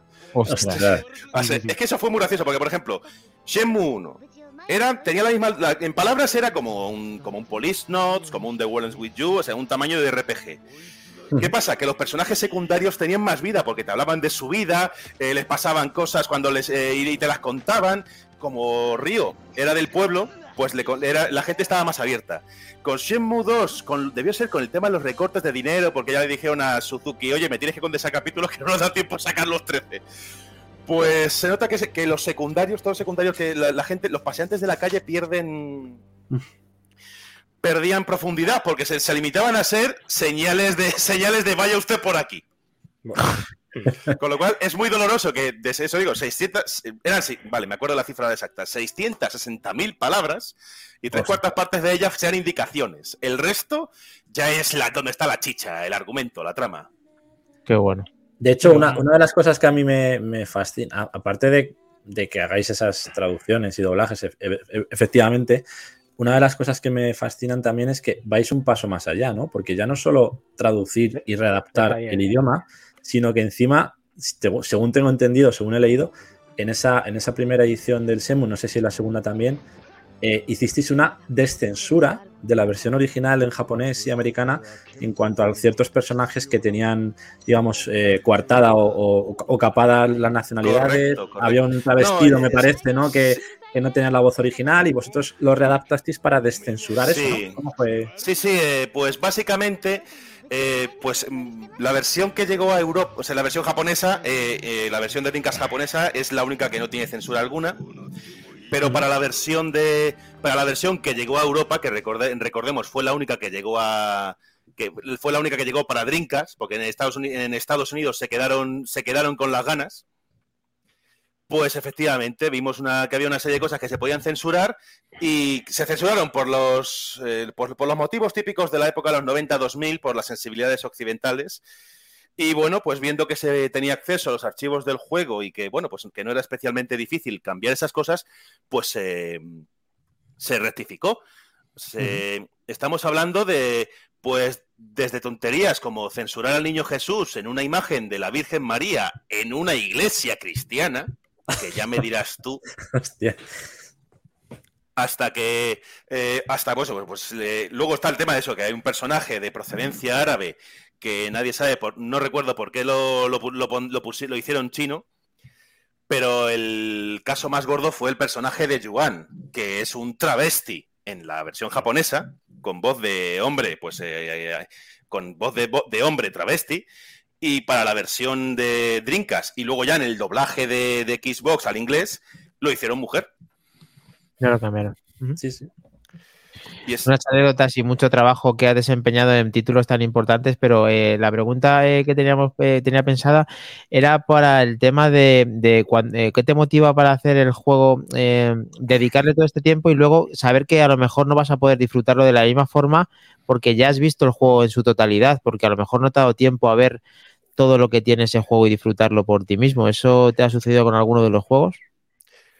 Pues disfrutar, no verlo por mí mismo mm, depende del caso, porque generalmente cuando tenemos que hacer el testeo, si quiero que un proyecto salga bien, tenemos que verlo todo, Claro. todo.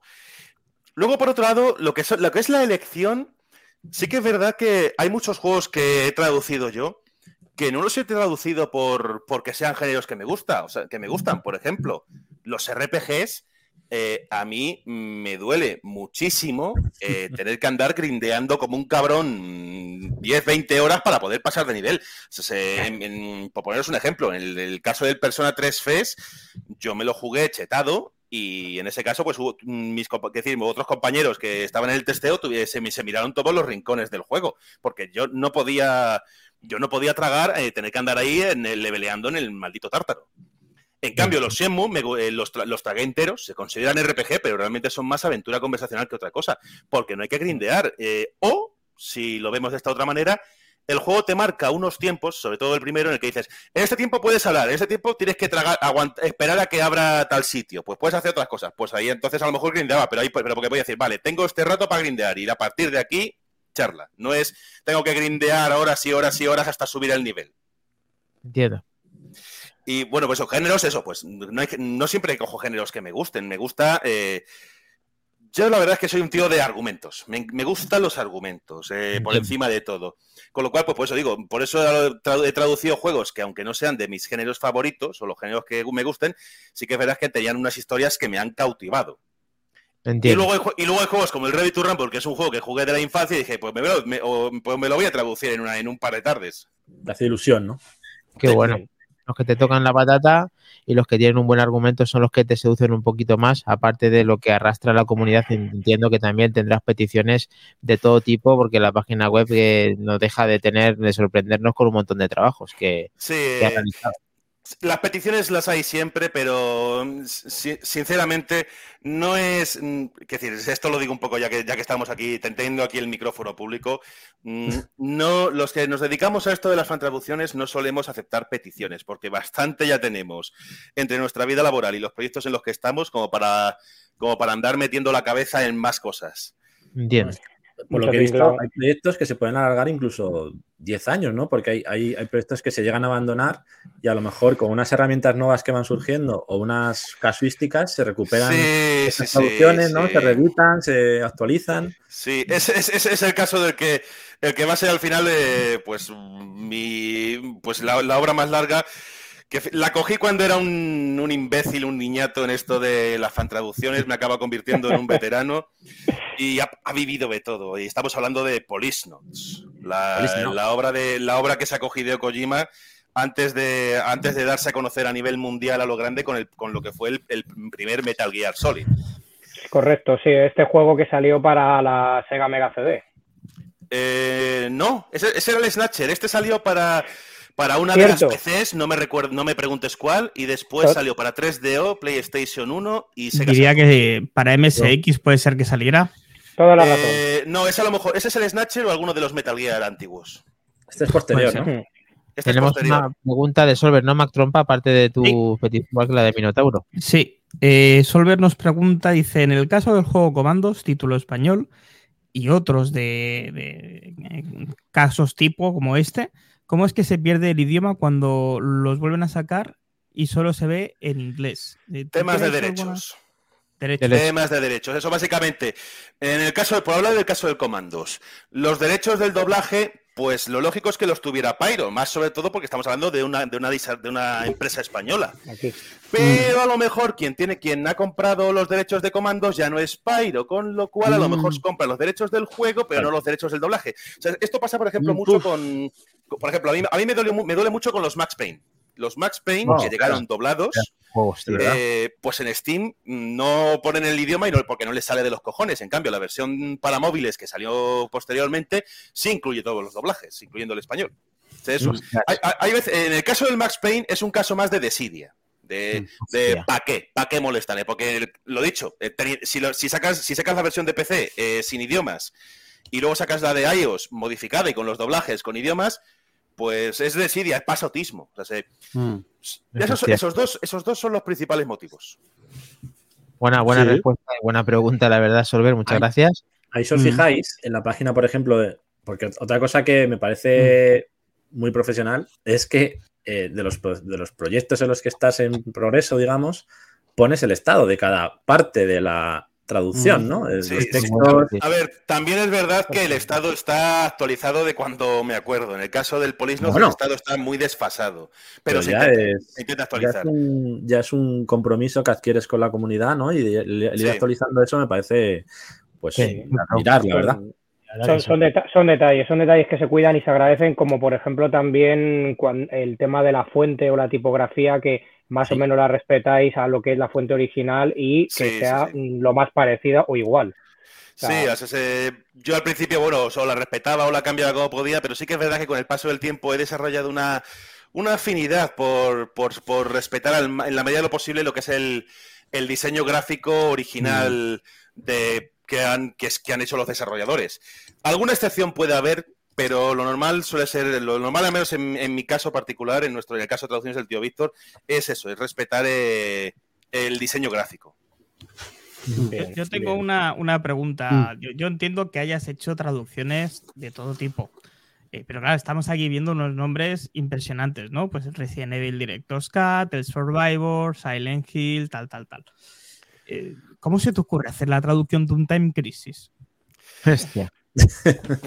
Pues en el caso del Time Crisis es, es- eh, bueno, el caso del Time Crisis es que es, es un género que me gusta. O sea, a mí los juegos de, de, de, las de, de Light Guns me encantan. Ujú. O sea, de hecho, a mí me encantaría que Bandai Namco cogiera los putos Time Crisis de una santa vez y se hiciera un remaster en, en realidad virtual. ¿Os lo imagináis? Tener los, yo qué sé, los tres, los tres primeros Time Crisis o, o eso así. Con la, porque, claro, ya nadie Ahí- hace hardware, porque se el hardware se la pegó en la- con, las, con, las, con las guitarritas del, del Rock Band y el Guitar Hero. Con lo cual, la siguiente opción es eso, es ahora que está, ahora que sale el PSVR 2 o las consolas bueno. que hay en esto, bueno, que vengan el pedal, pero vengan que me pedal encantaría- también. Que me encantaría de eso, pero vamos. El caso del Time Crisis, ese, ese sí que fue un caso de pasión por el, por el género que estaba tratando. Y luego, luego vino la gracia de que, de que el Time Crisis no lleva subtítulos de ninguna clase en las versiones occidentales. Y bueno, pues había- ese juego, habiendo salido en su día de hacer el, el The One is With You, o con su Mm. doblaje, con, el, con, los, con, los- con dos versiones del doblaje para el mismo juego, pues el Time Crisis dijo, pues dije, oye, pues podemos doblarlo.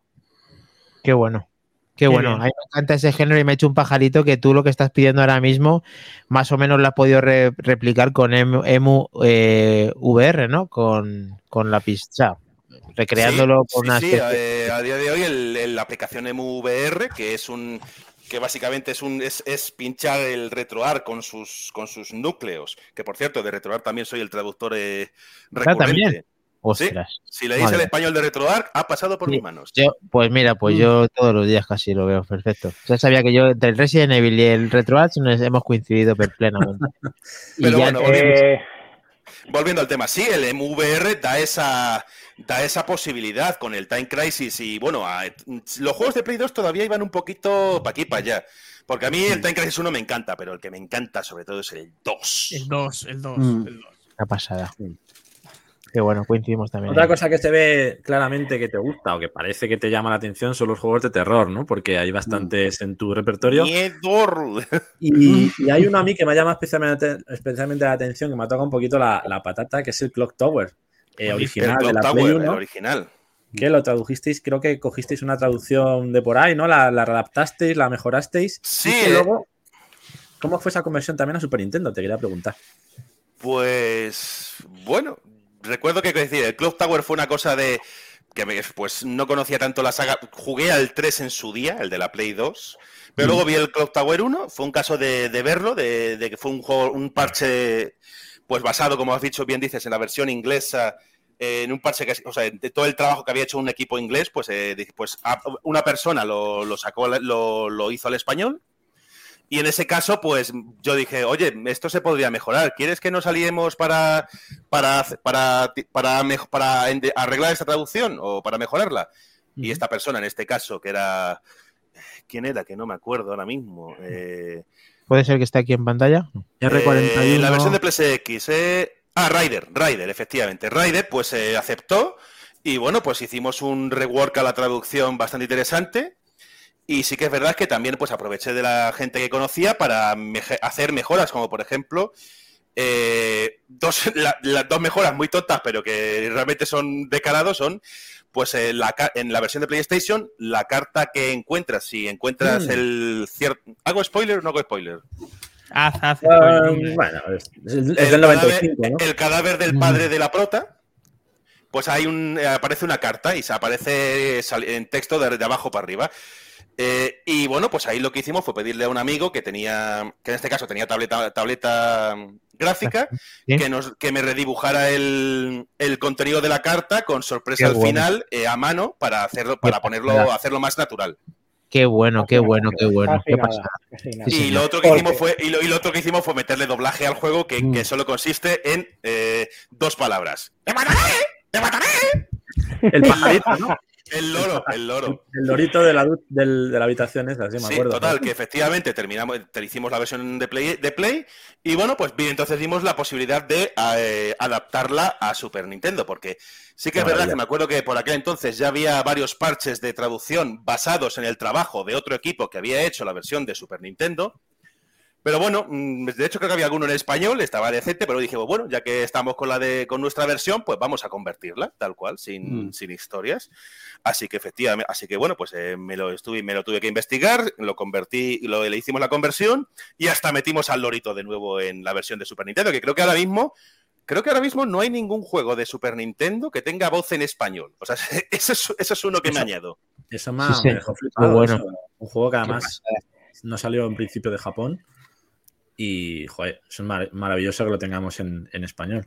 Y otro que me ha llamado mucho la atención de los que he visto es el, el fan-made del Broken Sword 2.5.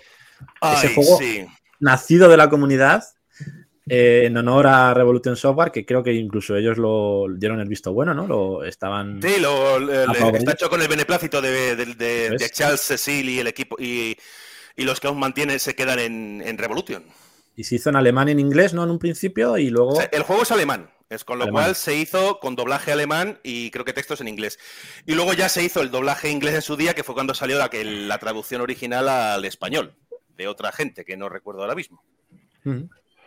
Bueno, bueno, y, Luchi, entonces, eh, que no necesita traducción, el juego sobre, sobre raíles de disparos o el mejor juego, mm, creo, está claro, no sé si eh, tú estás de acuerdo, es el juego español de los justicieros, ¿no? Oh. Mira, eh, me, has tocado, me, has tocado, la patata porque eh, reciente, que decir, hace relativamente poco me dio por buscar esos juegos de disparos de, grabados con actores reales.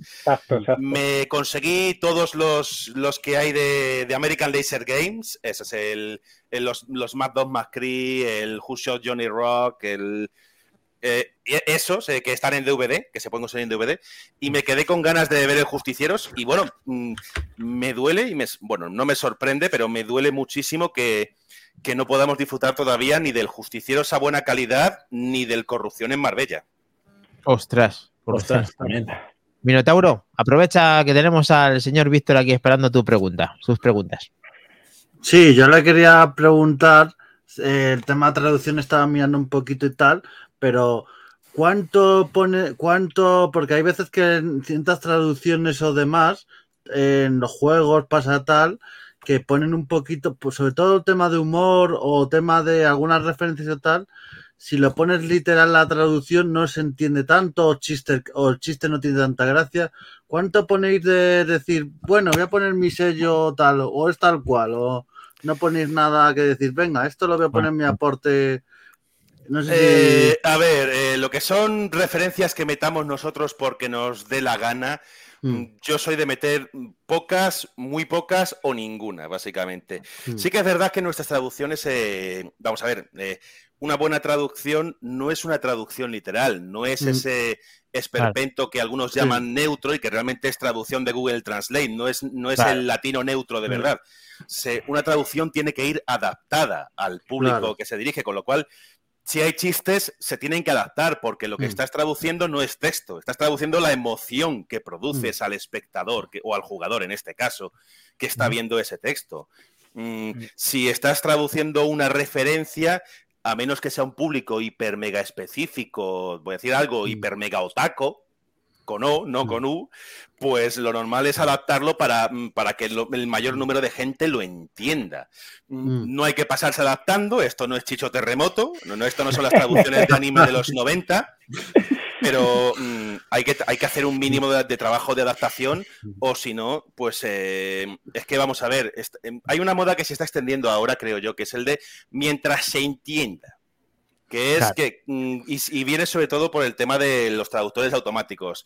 Por, mm, por Mm. ejemplo, creo que fue el Tsukihime, me suena que anunciaron una traducción fan, se montó un buen pollo porque iba a ser, porque, era un juego esperado y al final dijeron que iba a ser con traducción máquina. Pues no, es que ese es el problema. Ahora la gente, ahora la gente coge, te viene, te pone una traducción máquina, ¡eh! Saca esta traducción, ¿se entiende? Lo justo, pero se puede jugar. Ale, dadme, dadme famita, dadme gallifantes. Claro. Qué fuerte. Hecho, a raíz de Qué eso que estás diciendo, antes he visto una noticia que, a ver, es verdad, me imagino la respuesta, ¿no? Pero bueno, eh, hay que hacer la pregunta, o yo creo que es relevante en cuanto a que ahora está un poco de moda, ¿no? Que es el famoso chat GPT, ese, ese Google Transla- Translator evolucionado, ¿no? De esa traducción neutral que hablábamos. ¿Cómo ves, igual que ya se está empezando a implementar en videojuegos, como vemos aquí en China, en algunos MMOs para, para tema de ambientación y demás, ¿cómo verías eh, la forma de poder utilizar esto que sea práctica o, con esa imp- interpretación del doblaje sería imposible adaptarlo así? Ahora mismo lo veo en pañales, pero la intención, la intención por desgracia es una intención que como que, me, me fastidia como apasionado de- del doblaje porque parece que la intención es de hacerlo todo por máquina, como si esto fuera Star Trek, y deshacerse de los actores, deshacerse de los doblajes Claro. y, las y los traductores detrás. Y los tra- bueno, no, al revés, porque los traductores son los que lo han empezado a comer, a comerse el marrón primero y luego los actores detrás. Pero, pues digo, a mí- yo lo veo, yo lo veo con, con depresión. Claro. depresión, porque esto es, una, esto es una cosa, esto es una cosa muy bonita de hacer, es una cosa que a mí me ha dado 15 años de, de- de afición de fan traductor, de, de alegrías y penas, y bueno, mm, me da pena ver que a los profesionales no les van, a los profesionales pues le te- parezca que tengan las horas contadas. Además, Pues en muchos campos, ¿eh? No solo o sea, Mm. traducciones, en escritura, en creatividad, Sí, sí, en se- arte. parece, parece que estamos viviendo no una revolución industrial de las IAS, sino una deshumanización de Mm, lo que es las humanidades, todo lo que es la cultura y demás, es todo en favor de la, del programador, del ingeniero de alto nivel. Sí, el factor Optimizar, persona se, lo, se lo cepillan o se lo quieren intentar cepillar y, y no contar con ello, que no puede ser. Sí, eh, o de sea, ninguna- la crisis que se puede manera. venir con el tema de si, si no se controla el tema de las IAS, eh, ojo, cuidado, que puede ser una crisis, eh, una gran depresión de proporciones bíblicas. Hay que regularlo eso. Quedado muy claro que es verdad que no se están preocupando mucho de esto y que con mientras se entienda en cuanto a tu es verdad que luego tu toque personal siempre pues eh, marca la diferencia Es Y que que mira, estamos- por ejemplo, eh, ya nos estamos encontrando videojuegos que están que se están traduciendo por máquina y luego limpiados, lo que se conoce como traducción máquina posevitada. El Digimon Survive, eh, me ha dicho que, me- que lo conozco por un amigo, y creo que también el último, el por este que salió del Digimon World, puede ser, Están traducidos con máquina limpiados. Y se nota. Claro, que tú lo detectas a la legua, claro, ya a mí me- mientras me valga, efectivamente, yo es que prefiero siempre la, la mejor opción ya que te compras un juego con todas las de la ley y además que me encanta, ya te he dicho, disfrutarlo en castellano. Sí, y si Pero pagas por un juego de a, a precio máximo, a 60, a sus 70 pavos, que te venga con una traducción humana. Mm. Sí, por- exacto. por- una pregunta, perdona, por temas legales. eh, el tema de que esto se edite es porque tienes que tener tu copia de seguridad original y luego le parcheas por tu cuenta. No es una cosa personal que tú no tienes ánimo de lucro ni nadie por la traducción, es simplemente la pregunta. A ver, el tema de los parches es porque de toda, de toda la vida se ha hecho así, sacar el parche en vez de sacar la ISO entera. Por un, eh, más que nada para llegarnos bien con las distribuidoras dentro de lo que cabe, porque las, distri- que decir, Claro. las distribuidoras y las editoras o pasan de nosotros o no nos conocen. Pero esto es un poco como los mods. Eh, es. las, las distribuidoras pueden tolerar el uso de mods, aunque a lo mejor su contrato, su contrato de usuario prohíba la ingeniería inversa, pero a lo mejor toleran los mods. Depende del caso, porque luego puede venir Rockstar y decir, a tomar por culo todo, como pasó con, con los, con los mods de los GTA clásicos. Sí. Con lo cual, mm, legalmente estamos entre paño y bolas. eh, no es una cosa legal, no es una cosa legal. Pero si estamos dando. Vamos a ver, aquí todo el mundo ha sido pirata, aquí todo el mundo se baja el tal, y evidente, aquí todo el mundo se ha bajado juegos, y evidentemente mm, pagar a día de hoy 300, 400 euros por un juego retro para jugarlo traducido es una salvajada. Pero es que o nos cubrimos las espaldas como fantraductores, o en Claro. cualquier momento vienen las editoras con, la- con- con las rebajas. Ya entiendo. Es- es Sí, una sí. medi- es- a- a- antes era por tradición, ahora es una medida de, pues, eh, de supervivencia. Trompa.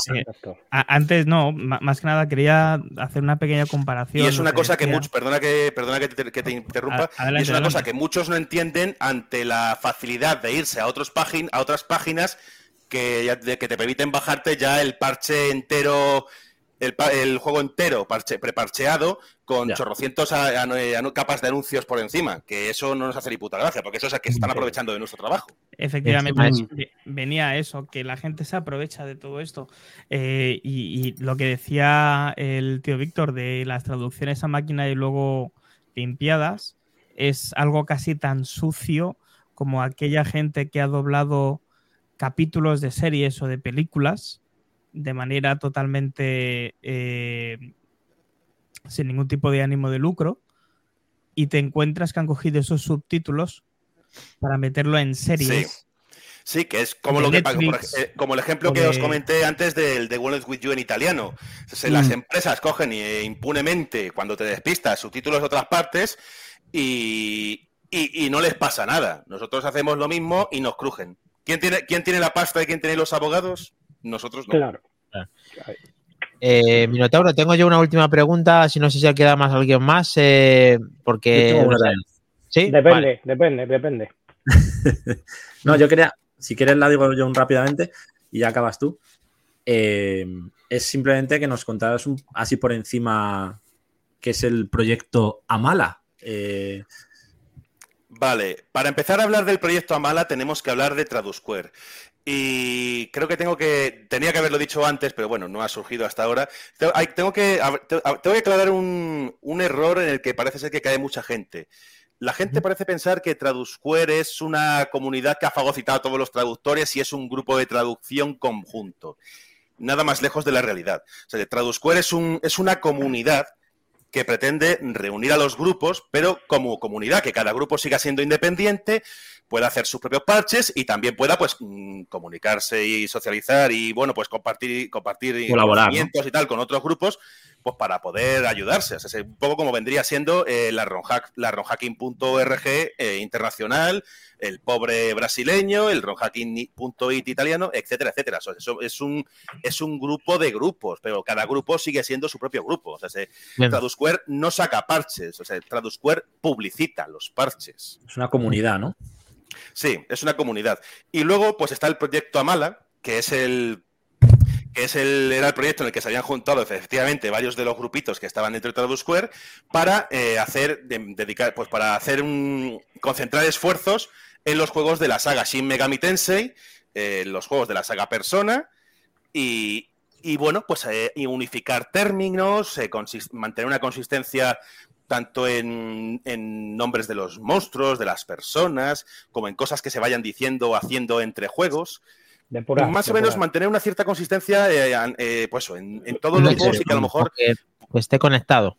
Sí, que se estén conectados. Vale. Y Cosa que, por ejemplo, se ha perdido por completo con las traducciones españolas, en mi opinión, porque se nota muchísimo que los personas los ha traducido un grupo, los de los portables los ha traducido otro grupo, el Shin Megami Tensei lo ha traducido Nintendo por su cuenta y no hay coherencia alguna. Entiendo. Genial. Buena, buena, buena idea en este aspecto. Muy guay, sí, mola. Que la gente colabore, que os unáis comunidades y que entre todos ahí Pues sí, la verdad, porque últimamente, la verdad es que últimamente está la cosa un poquito. Yo creo que ha habido un Mm. poco con el tema de los últimos remasters. ha- Uy, Se- se- se- Se ha- se ha caído. no pasa nada. Ha, ha tenido un error en la red o ha dado el paso atrás, pero ahora se incorpora con no pasa nosotros. tirado el Vamos, cable. si queréis, mientras tanto, a los lanzamientos súper rápido. No, ya está. ¿Lo recibís ahora? Ya estoy, Sí. sí, Sí.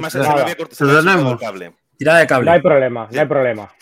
¿Por dónde iba? Eh, Eh, El tema de los remasters, estabas comentando. Sí, que los, remas- los remasters, pues, mm, pues lo que decía, lo que he dicho antes al principio, son una cosa muy buena para los usuarios, poder volver a tener acceso fácil a juegos perdidos o fuera de alcance económico u otro, u otro. Pero claro, para los que nos dedicamos a los a, la, a las retro, pues es un jarro de agua fría. Mm. Normal, normal, porque efectivamente el trabajo que has hecho pues se puede tirar o no te hace mucha gracia que lo reutilicen o que se lo Sí. cojan. Y si estás, y si Eh. te pilla en mitad de un proyecto, mm, tienes que tirarlo, porque evidentemente, primero, te pueden tirar, el- te pueden tirar el proyecto y la página web detrás, como vea, como te vean que les quieres hacer competencia. Y segundo, ¿quién va a jugar a tu traducción? Que eso es lo que piensan los, los que buscan la fama, si van a ver un oficial. Estoy un poquito Así. quemado con la gente que anda buscando más fama que otra cosa, se nota. Sí. ¿verdad? Mm. Sí, sí. Eso es sea, rápido, que esa es un- no- la picaresca española esta que no mola nada. Eh, Ya. Ojalá Pero- fuera pero- solo española, porque la, estoy, la he visto por todo el mundo. Bueno, se extiende, sí, al final es una cosa, pero de todas maneras, siendo con pies de plomo de todas, todas, es necesario que, que sigáis existiendo. Es, Sí. Desde luego. es sí, una cosa impepinable. Sí. Y No sé. Dani, Eh, bueno, eh, la verdad es que tenía, se me han surgido como está para tanto hablar con. Ya, ya, pero es que es imposible, hay que aprovechar al señor Víctor, está aquí con nosotros. Sí. Eh, do- es una cosa, el tema de remu- remuneraciones o aportaciones que hace la gente para que podáis subsistir, subsistir, ¿tenéis algún tipo de plataforma en la cual recogáis algún tipo de donación o de, o de gente que esté interesado por la causa de Yo donaros? personalmente, como tío Víctor, no, no tengo ninguna remuneración, estoy en contra de la remuneración. En su día no la, en su día no la aceptaba porque era, porque era como las páginas piratas. Se suponía que si había ánimo de lucro te podían tirar el chiringuito. Ahora no hace falta que haya ánimo de lucro alguno, te lo pueden tirar si les sale de las narices. Con lo cual ya Vale. es más un caso de, de orgullo personal. En Entiendo. Tradusquare, por norma general, pues no se suele tener eh, mm, sitio para donativos ni tal, pero las comunidades, los grupos, perdón, los grupos de traducción que, que componen Tradusquare, pues pueden tener eh, sistemas de donativos o no. Sé que hay gente que está, que está empezando a pasar de los donativos a las suscripciones con contenido exclusivo, como puede ser el caso de Hilltop, un traductor inglés que está, tocando, está pegando bastante fuerte, Mm. pero eso ya es cosa de cada uno. Ya es personal, es personal con, las con lo que las consecuencias que pueda tener. Eh, exactamente. De acuerdo. Y ya eh, la última, perdona, es que no me puedo resistir a saber si después de a lo mejor haber hecho el Golden Age en Nintendo 64, eh, si es posible de alguna manera esa ROM que luego se, se puede volver a reescribir en una flashcard, pues se puede incluso eh, ejecutar en la propia Nintendo 64. Yo me lo he Eh, pasado en mi 64 con el, con el Everdrive vale, y el Sin and Punishment. vale. Oh, Es la sí. mejor experiencia que puedes tener con tu propia traducción en la consola original, ¿no? Sí, a día de hoy, teniendo flashcards en el caso de las consolas con cartuchos o emuladores de disco óptico en el caso de, los, de las consolas con CD, Entiendo. pues, mm, quiero decir, se puede jugar en consolas reales. O sea, uno, de los, uno de los objetivos de, mis- de- de- en, el en mis parches y por norma general de los parches de la gente es que estos se puedan jugar en una consola real teniendo los medios adecuados. Me encanta saber esa respuesta porque tenía esa duda y me has sacado de todas y te agradecemos nuevamente toda la información que nos has dado que ha sido muy completa y disculpa si nos hemos extendido un poco con la entrevista porque se han quedado tantas cosas que Sí. parece que incluso hasta Helcom le ha surgido otra. yo la última para cerrar, que quiero hacer como una seña de identidad de Back to the Game en este aspecto, es, como bien has dicho que creo que tu sistema era el Nintendo 64, creo que habías comentado antes, Sí. eh, ¿cuál es el motivo o cuál es tu juego, mejor dicho, favorito que te ha marcado para mm, como, como jugador o que ha marcado un antes o después? ¿O cuál es el juego para ti referente que, que quizás sea el que le tengas en más alta estima? Mm. buena pregunta. Buena y difícil. Yo creo que realmente hay, hay dos, la verdad. El primero fue Mario 64, el Super Mario 64, Mm. porque fue para, fue para mí el punto de entrada al mundo de las 3D. Y bueno, aunque no entendía ni, ni media porque estaba en puro inglés, eh, yo me acuerdo que fue una, fue una revelación, fue una, una auténtica revelación. Y el, y el segundo, pues el, ya, pues el Perfect Dark, ya porque como, eh, tras haber Mm. conocido los shooters, pues yo en aquella época los únicos shooters que jugaba eran los de consola, por desgracia. Pero vamos, el, para mí el Perfect Dark 64 fue, un, fue una experiencia increíble, eh, también entendible porque estaba en español, eh, muy variada, muy mágica, como era, lo que, como era todo lo que hacía la Rare de la época. Mm. Sí. Mm. Y bueno, bueno, de, de ahí tengo yo una anécdota, me acuerdo. Por el, ¿Recordáis que ese juego tenía un- una censura por idiomas? No, no recuerdo. Pues es- es- a ese juego tenía un modo de censurilla para menores que lo que hacía era que te quitaba frases del juego. Pues eh, yo me acuerdo que, me, que hasta que no lo jugué más tarde sin esa censura, no entendía parte del juego porque se quitaban medio diálogo Claro. en, en la escena del Air Force One. En la este- o sea, ya cuando subes a- cuando ya estás dentro del avión y están hablando Trent Easton y el presidente, se corta se, se quitan medio diálogo. Pero no te enteras, Mm. claro. No te enteras de nada, estés en español o estés en inglés. Ostras. Claro, po- pones ese modo porque eres, porque en aquel entonces yo era menor y te pierdes la información. Mm. Qué bueno. Qué bueno. venir. Pedazo de jugazo, sí señor. Y bueno, eh, Minotauro, eh, aparte ya, eh, yo- no te cortes, y ya una más, una menos, pero si quieres vamos a los lanzamientos. Tienes la, la última palabra. Vale, pues. ¿Entradillas o a pelo sin entradillas? No, no, eh, ya, ya no te la pongo. Te estaba preguntando si querías aprovechar algo más o te había quedado algo pendiente, No, Víctor. ¿No? Todo. Entra- eh, entradilla, hombre, entradilla que tienes que soltar lo que tienes que soltar, hombre. Claro, Dale la claro. entradilla que son lanzamientos flash. Venga, Ahí. lanzamientos, lo tenemos. Lanzamientos, como siempre.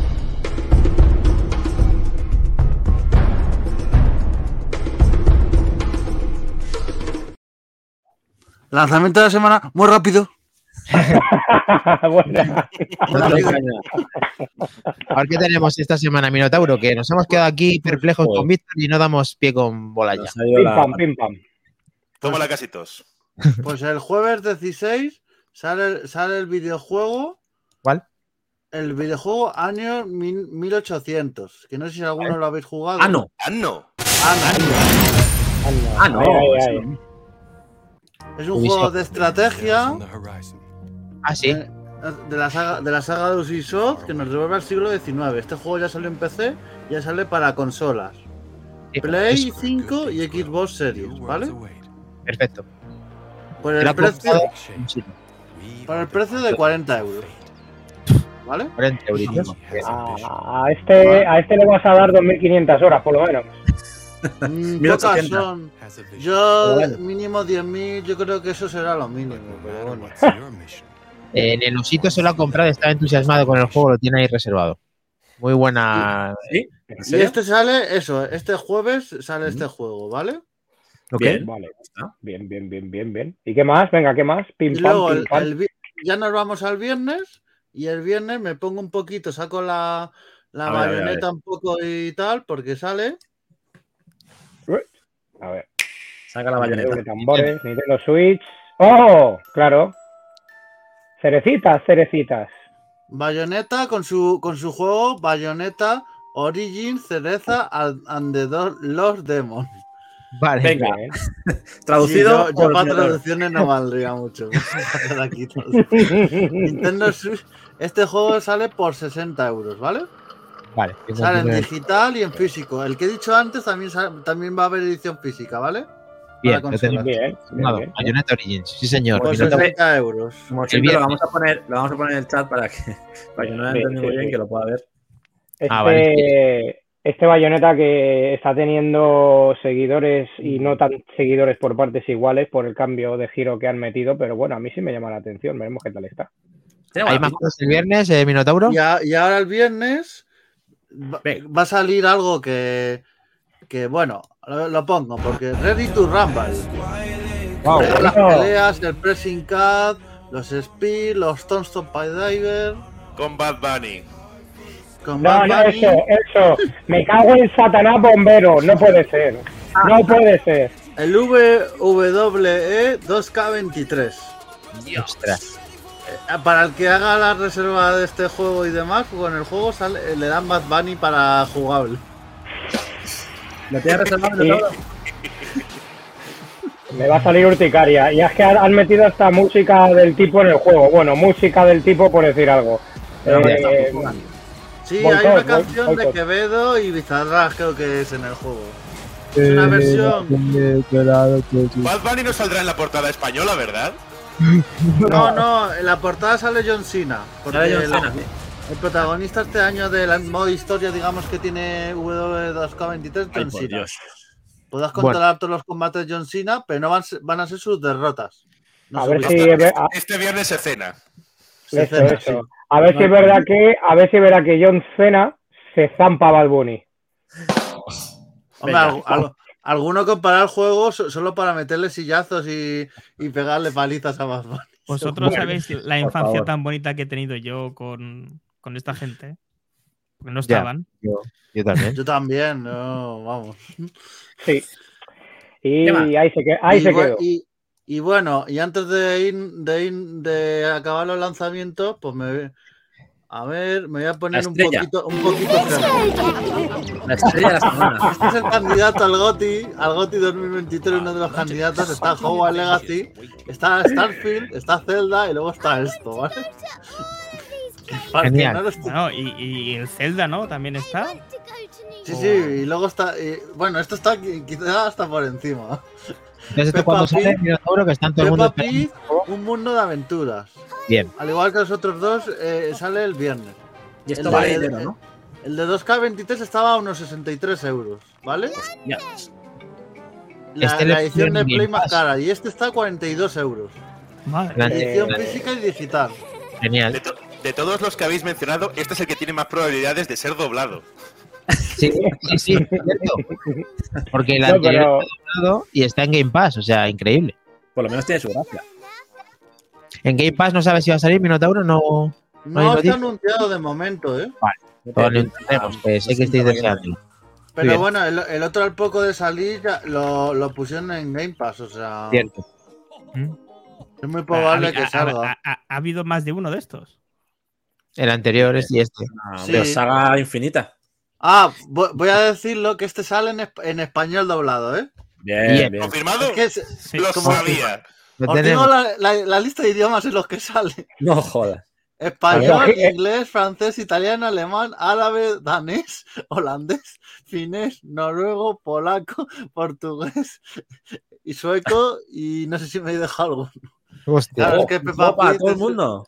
Internacional. Muy seguido Tiene en su- todos- en todos los países. Entonces, tiene su público, tiene los niños, tiene su público ahí a tope. si te quieres poner muy cerdo, pues es un juego perfecto para los que se quieren poner Pues cerdo. sí, es un juego ideal para aprender idiomas. Sí. Hombre, Oink, todo el mundo, país por país. Este está basado en muchos países. Maravillosamente. A ver, realmente es, realmente es un juego que si os ponéis, si lo miráis, tiene una connotación de trasfondo que tú puedes ir, ir buscando bellotas, así te acercas a alguien con la, con la, con la postura de la nariz cuando... Que- quería decir algo, Víctor. Ya No, nada. Se lo ha pensado con, el, con Peppa Pig. Bueno, eh, vamos al retro y ya finalizamos el, el podcast, chicos. Muy bueno lanzamiento, Minotauro. Enhorabuena de ese lanzamiento del GOTI con Peppa Pig, el WK Ah. 2023. Los Y, lanzamientos de esta semana están hechos para ti, macho. O sea, Sí, sí, sí, parece todo- que han caído directos. Muy bien. Pum, pum, pum. Pues vámonos con el DeLorean a ver si entramos todos con el gran Víctor y finalizamos ahí. Vamos a dar un viaje al No, está pasado. ¿no? Venga, venga. Sí, sí, pa, pa. Entramos todos ahí a piñón. Vámonos, chicos. Vamos a desbloquearle el audio.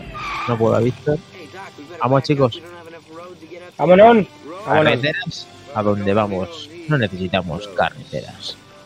What is the year? Pues nos vamos a ir al, al 86, ¿no, Helcom? 80 y... Minotauro, ¿te pareces a Riff? ¿Te pareces a Lo Riff? tenemos. ¿Qué? ¿Qué ha pasado? 86, sí, sí, ¿qué ha pasado? Bueno, Ahí. Me ha recordado el que manda. Como siempre, como siempre hacemos, el retro de la semana que ganó nuestro amigo Javi, que ha elegido el Sonic para que todos lo sepáis en nuestro grupo de Telegram. El juego a analizar en el- la sección retro, finalizando el podcast, es el Castlevania, que como decía Mac Trompa y Helcom, estamos hablando de 1986, si no me equivoco, chicos. 26 de septiembre del 86. Madre llovido. Sí. Casi nada. Ayer mismo, ¿no? Pues en el mundo de los videojuegos, por parte de NES, que en 8 bits tenemos este pedazo de juego, jugazo, como dice Minotauro y el gran equipo de Back to the Game. Porque, ¿qué ocurre con este juego? ¿Qué anécdotas tenemos? ¿Qué información tenemos? Salió en muchos sitios, por lo que veo también. Fue un pedazo de, de juego a todos efectos. Sí, quizá lo más reseñable también lo portearon o salió, mejor dicho, para Famicom Dix en Japón. Eh, luego más tarde en Europa, más adelante, lo sacaron para el sistema MSX2. Eh, Ah. Y recordemos que aquí seguimos llevando a, a Richard Belmont con su látigo de, ¿cómo era? Vampire Killer, ¿no? Lo tienes, de vampiros. Oh. Y al, pri- al principio del juego cogemos unas mejoras que hace el látigo un poquito mejor. Y está basado más o menos en la época, creo que era por el 1960 aproximadamente. Y tiene cosillas que aquí Konami se fijó en, en- en películas de la época de Hollywood, eh, típicas del Conde Drácula, de Frankenstein, de la momia, en el que algunos jefes finales los introdujo. eh, que también, incluso el propio Conde Drácula, basándose en, en algún actor, eh, que ahora mismo no recuerdo el nombre, que hacía, hacía de también, ha aparecido en un montón de sitios. Sí, porque era incansable. decir a Christopher Lee. Eso es, Christopher Lee. Exacto, gracias, Mac. Eh, y bueno, mm, realmente fue el que un poco el inicio de la saga. Es un juego que, mm, a ver, se puede conseguir, pero a día de hoy los precios, pues bueno, son los que son, por desgracia. Eh, Entonces, complicado eh, coger un. ¡Speculator! Le Ahí. encanta. Además, Ahí, ahí. Ahí Estamos está, tan en ahí contra está. aquí de esto. Sí, Sí. sí. Eh, el, el bueno de Helcom hay muchas veces que reserva el mismo juego en dos páginas diferentes y si consigue los dos ofrece la versión que le sobra al mismo precio de Robin Hood. a- que ha hecho la Yo- reserva. Yo haría lo mismo. Sí, sí, porque creo que todo el mundo tiene que, que merecer por partes iguales el acceso a algo que, que- que pueda conseguir. Entonces, Lástima que no Pero- todos, no todos opinen lo mismo. ya, ya es, es- es- Es una terrible. Bueno, esperemos que esto a más, pronto que tarde se les explote en las manos y se acabe. Ya Sí, veremos a ver. qué ocurre. Y, y nada, eh, bueno, ¿qué- ¿qué más tenéis por ahí que podéis aportar? ¿Qué queréis añadir? Como de curiosidad, perdón, No, no, eh, que tengo el comercial que he conseguido en japonés, pero sigue más tromba. lo, lo ponemos. Y como curiosidad decir que, como podemos ver durante eh, lo que estamos explicando, que estamos viendo el juego, eh, se van cogiendo corazones, bien sean corazones chiquititos que dan un corazón o corazones más grandes que dan cinco, eh, que esto en cualquier otro juego significaba tener más vida. Aquí no. Aquí simplemente esos corazones servían para poder utilizar el arma secundaria, que al tener solamente dos botones, eh, la NES eh, se activaba cuando dábamos hacia arriba y disparábamos, entonces salía el arma secundaria, Combinación de botones. Oh, efectivamente. ¿Vale? muy Entonces, importante en el primer boss.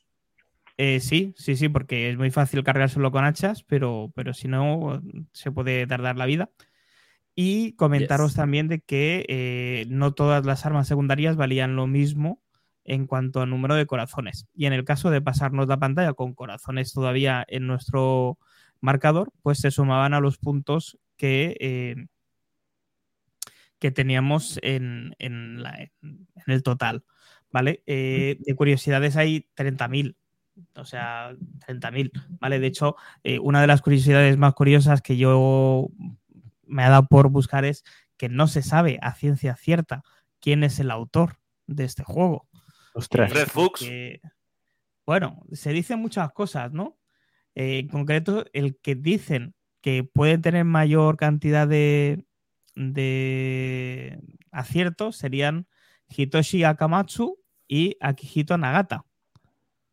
Pero que con Mm. la censura de nombres que había en los créditos por aquella época, no se sabe con a ciencia cierta. Y además, una vez disuelto el equipo desarrollador, tampoco lo han querido aclarar del todo, o no se ha sabido, o yo no lo he sabido encontrar, ¿eh? Es la- era la costumbre, la costumbre de la época. La costumbre de la época en Japón. Sí, claro, sí. claro. en Japón. Es- eh, a ver, eh, este juego, para quien tenga acceso pueda hacerlo, si tiene una NES y la puede modificar para meterle RGB, eh, se ve de cojón de mico, ¿eh? O sea, el cambio es muy bestia. Hay, hay por ahí algún vídeo comparativo en el que se puede ver esa, esa, esa diferencia.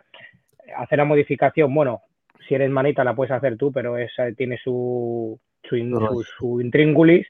Eh, no, es, no es barata, pero el resultado final, para quien quiera y le mole esto, lo va a disfrutar como un enano, pero bien. Qué maravilla. Otra, otra curiosidad a tener en cuenta es que al ser un título de Famicom Disk System de Nintendo, era posible salvar el juego en las Nintendo de Japón, no así en el sistema de cartuchos que tuvimos aquí. Pero en desde el, Europa o en desde el Estados Unidos. 86, desde el 86 había una posibilidad de salvar el progreso en este juego. Eh, eso, En eso he encontrado. Sí, sí, en Qué Japón, ¿eh? por eso, en un sistema Madre de mía. Y nosotros Sí, no sí. lo vimos aquí. Increíble. Será lo Hombre, mejor. imp- importante en la Famicom Disk tener ahí un pequeño mantenimiento de las gomas para, para poder da- disfrutar de, de este y otros títulos en ese sistema. Sí, Uf, y He para oído acabar, historias para no dormir de esas gomas. Yo me- que ya sabes de lo que hablo perfectamente, sí, sí. y para acabar con, con- por mi parte, ya que tenemos hoy al invitado que tenemos, me gustaría decir que Andrew Cavadas, que fue actor de la que, que por primera vez le dio voz a Simon Belmont, ¿vale? Que también tuvo participación en las películas de Underworld, ¿vale? De una temática parecida porque había vampiros, hombres lobos y demás, ¿vale? Bien, sí, sí. Curioso. Esto supongo que no lo sabía ni, ni, ni tío Víctor. No, la verdad, o sea, tú me hablas de los primeros actores del, que, que pusieron voz en los Castlevania y me imagino a los actores que, que residían en Japón, no. No los de aquí, claro. Muy bien, pues tenemos el comercial. comercial. Dicho, efectivamente. Aquí hay uno. Sí. Sí.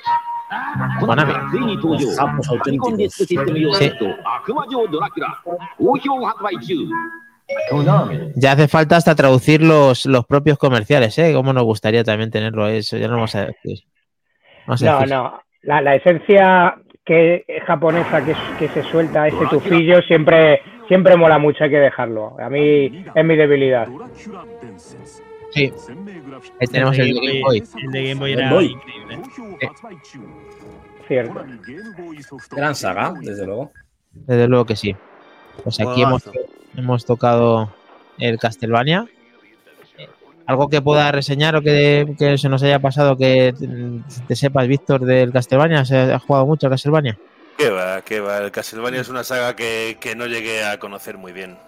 Claro, tenías la, claro, la primera toma de contacto fuerte fue en Nintendo 64 y luego no hubo versiones para, esa, para esas consolas, entonces es normal que... Estaba el Castlevania 64, pero mm, tengo entendido que comp- compáramelo tú con los, con los No de tiene nada. 2D. no tiene nada que ver. Nada que ver, nada que ver. Muy bien. Genial. Nada que ver.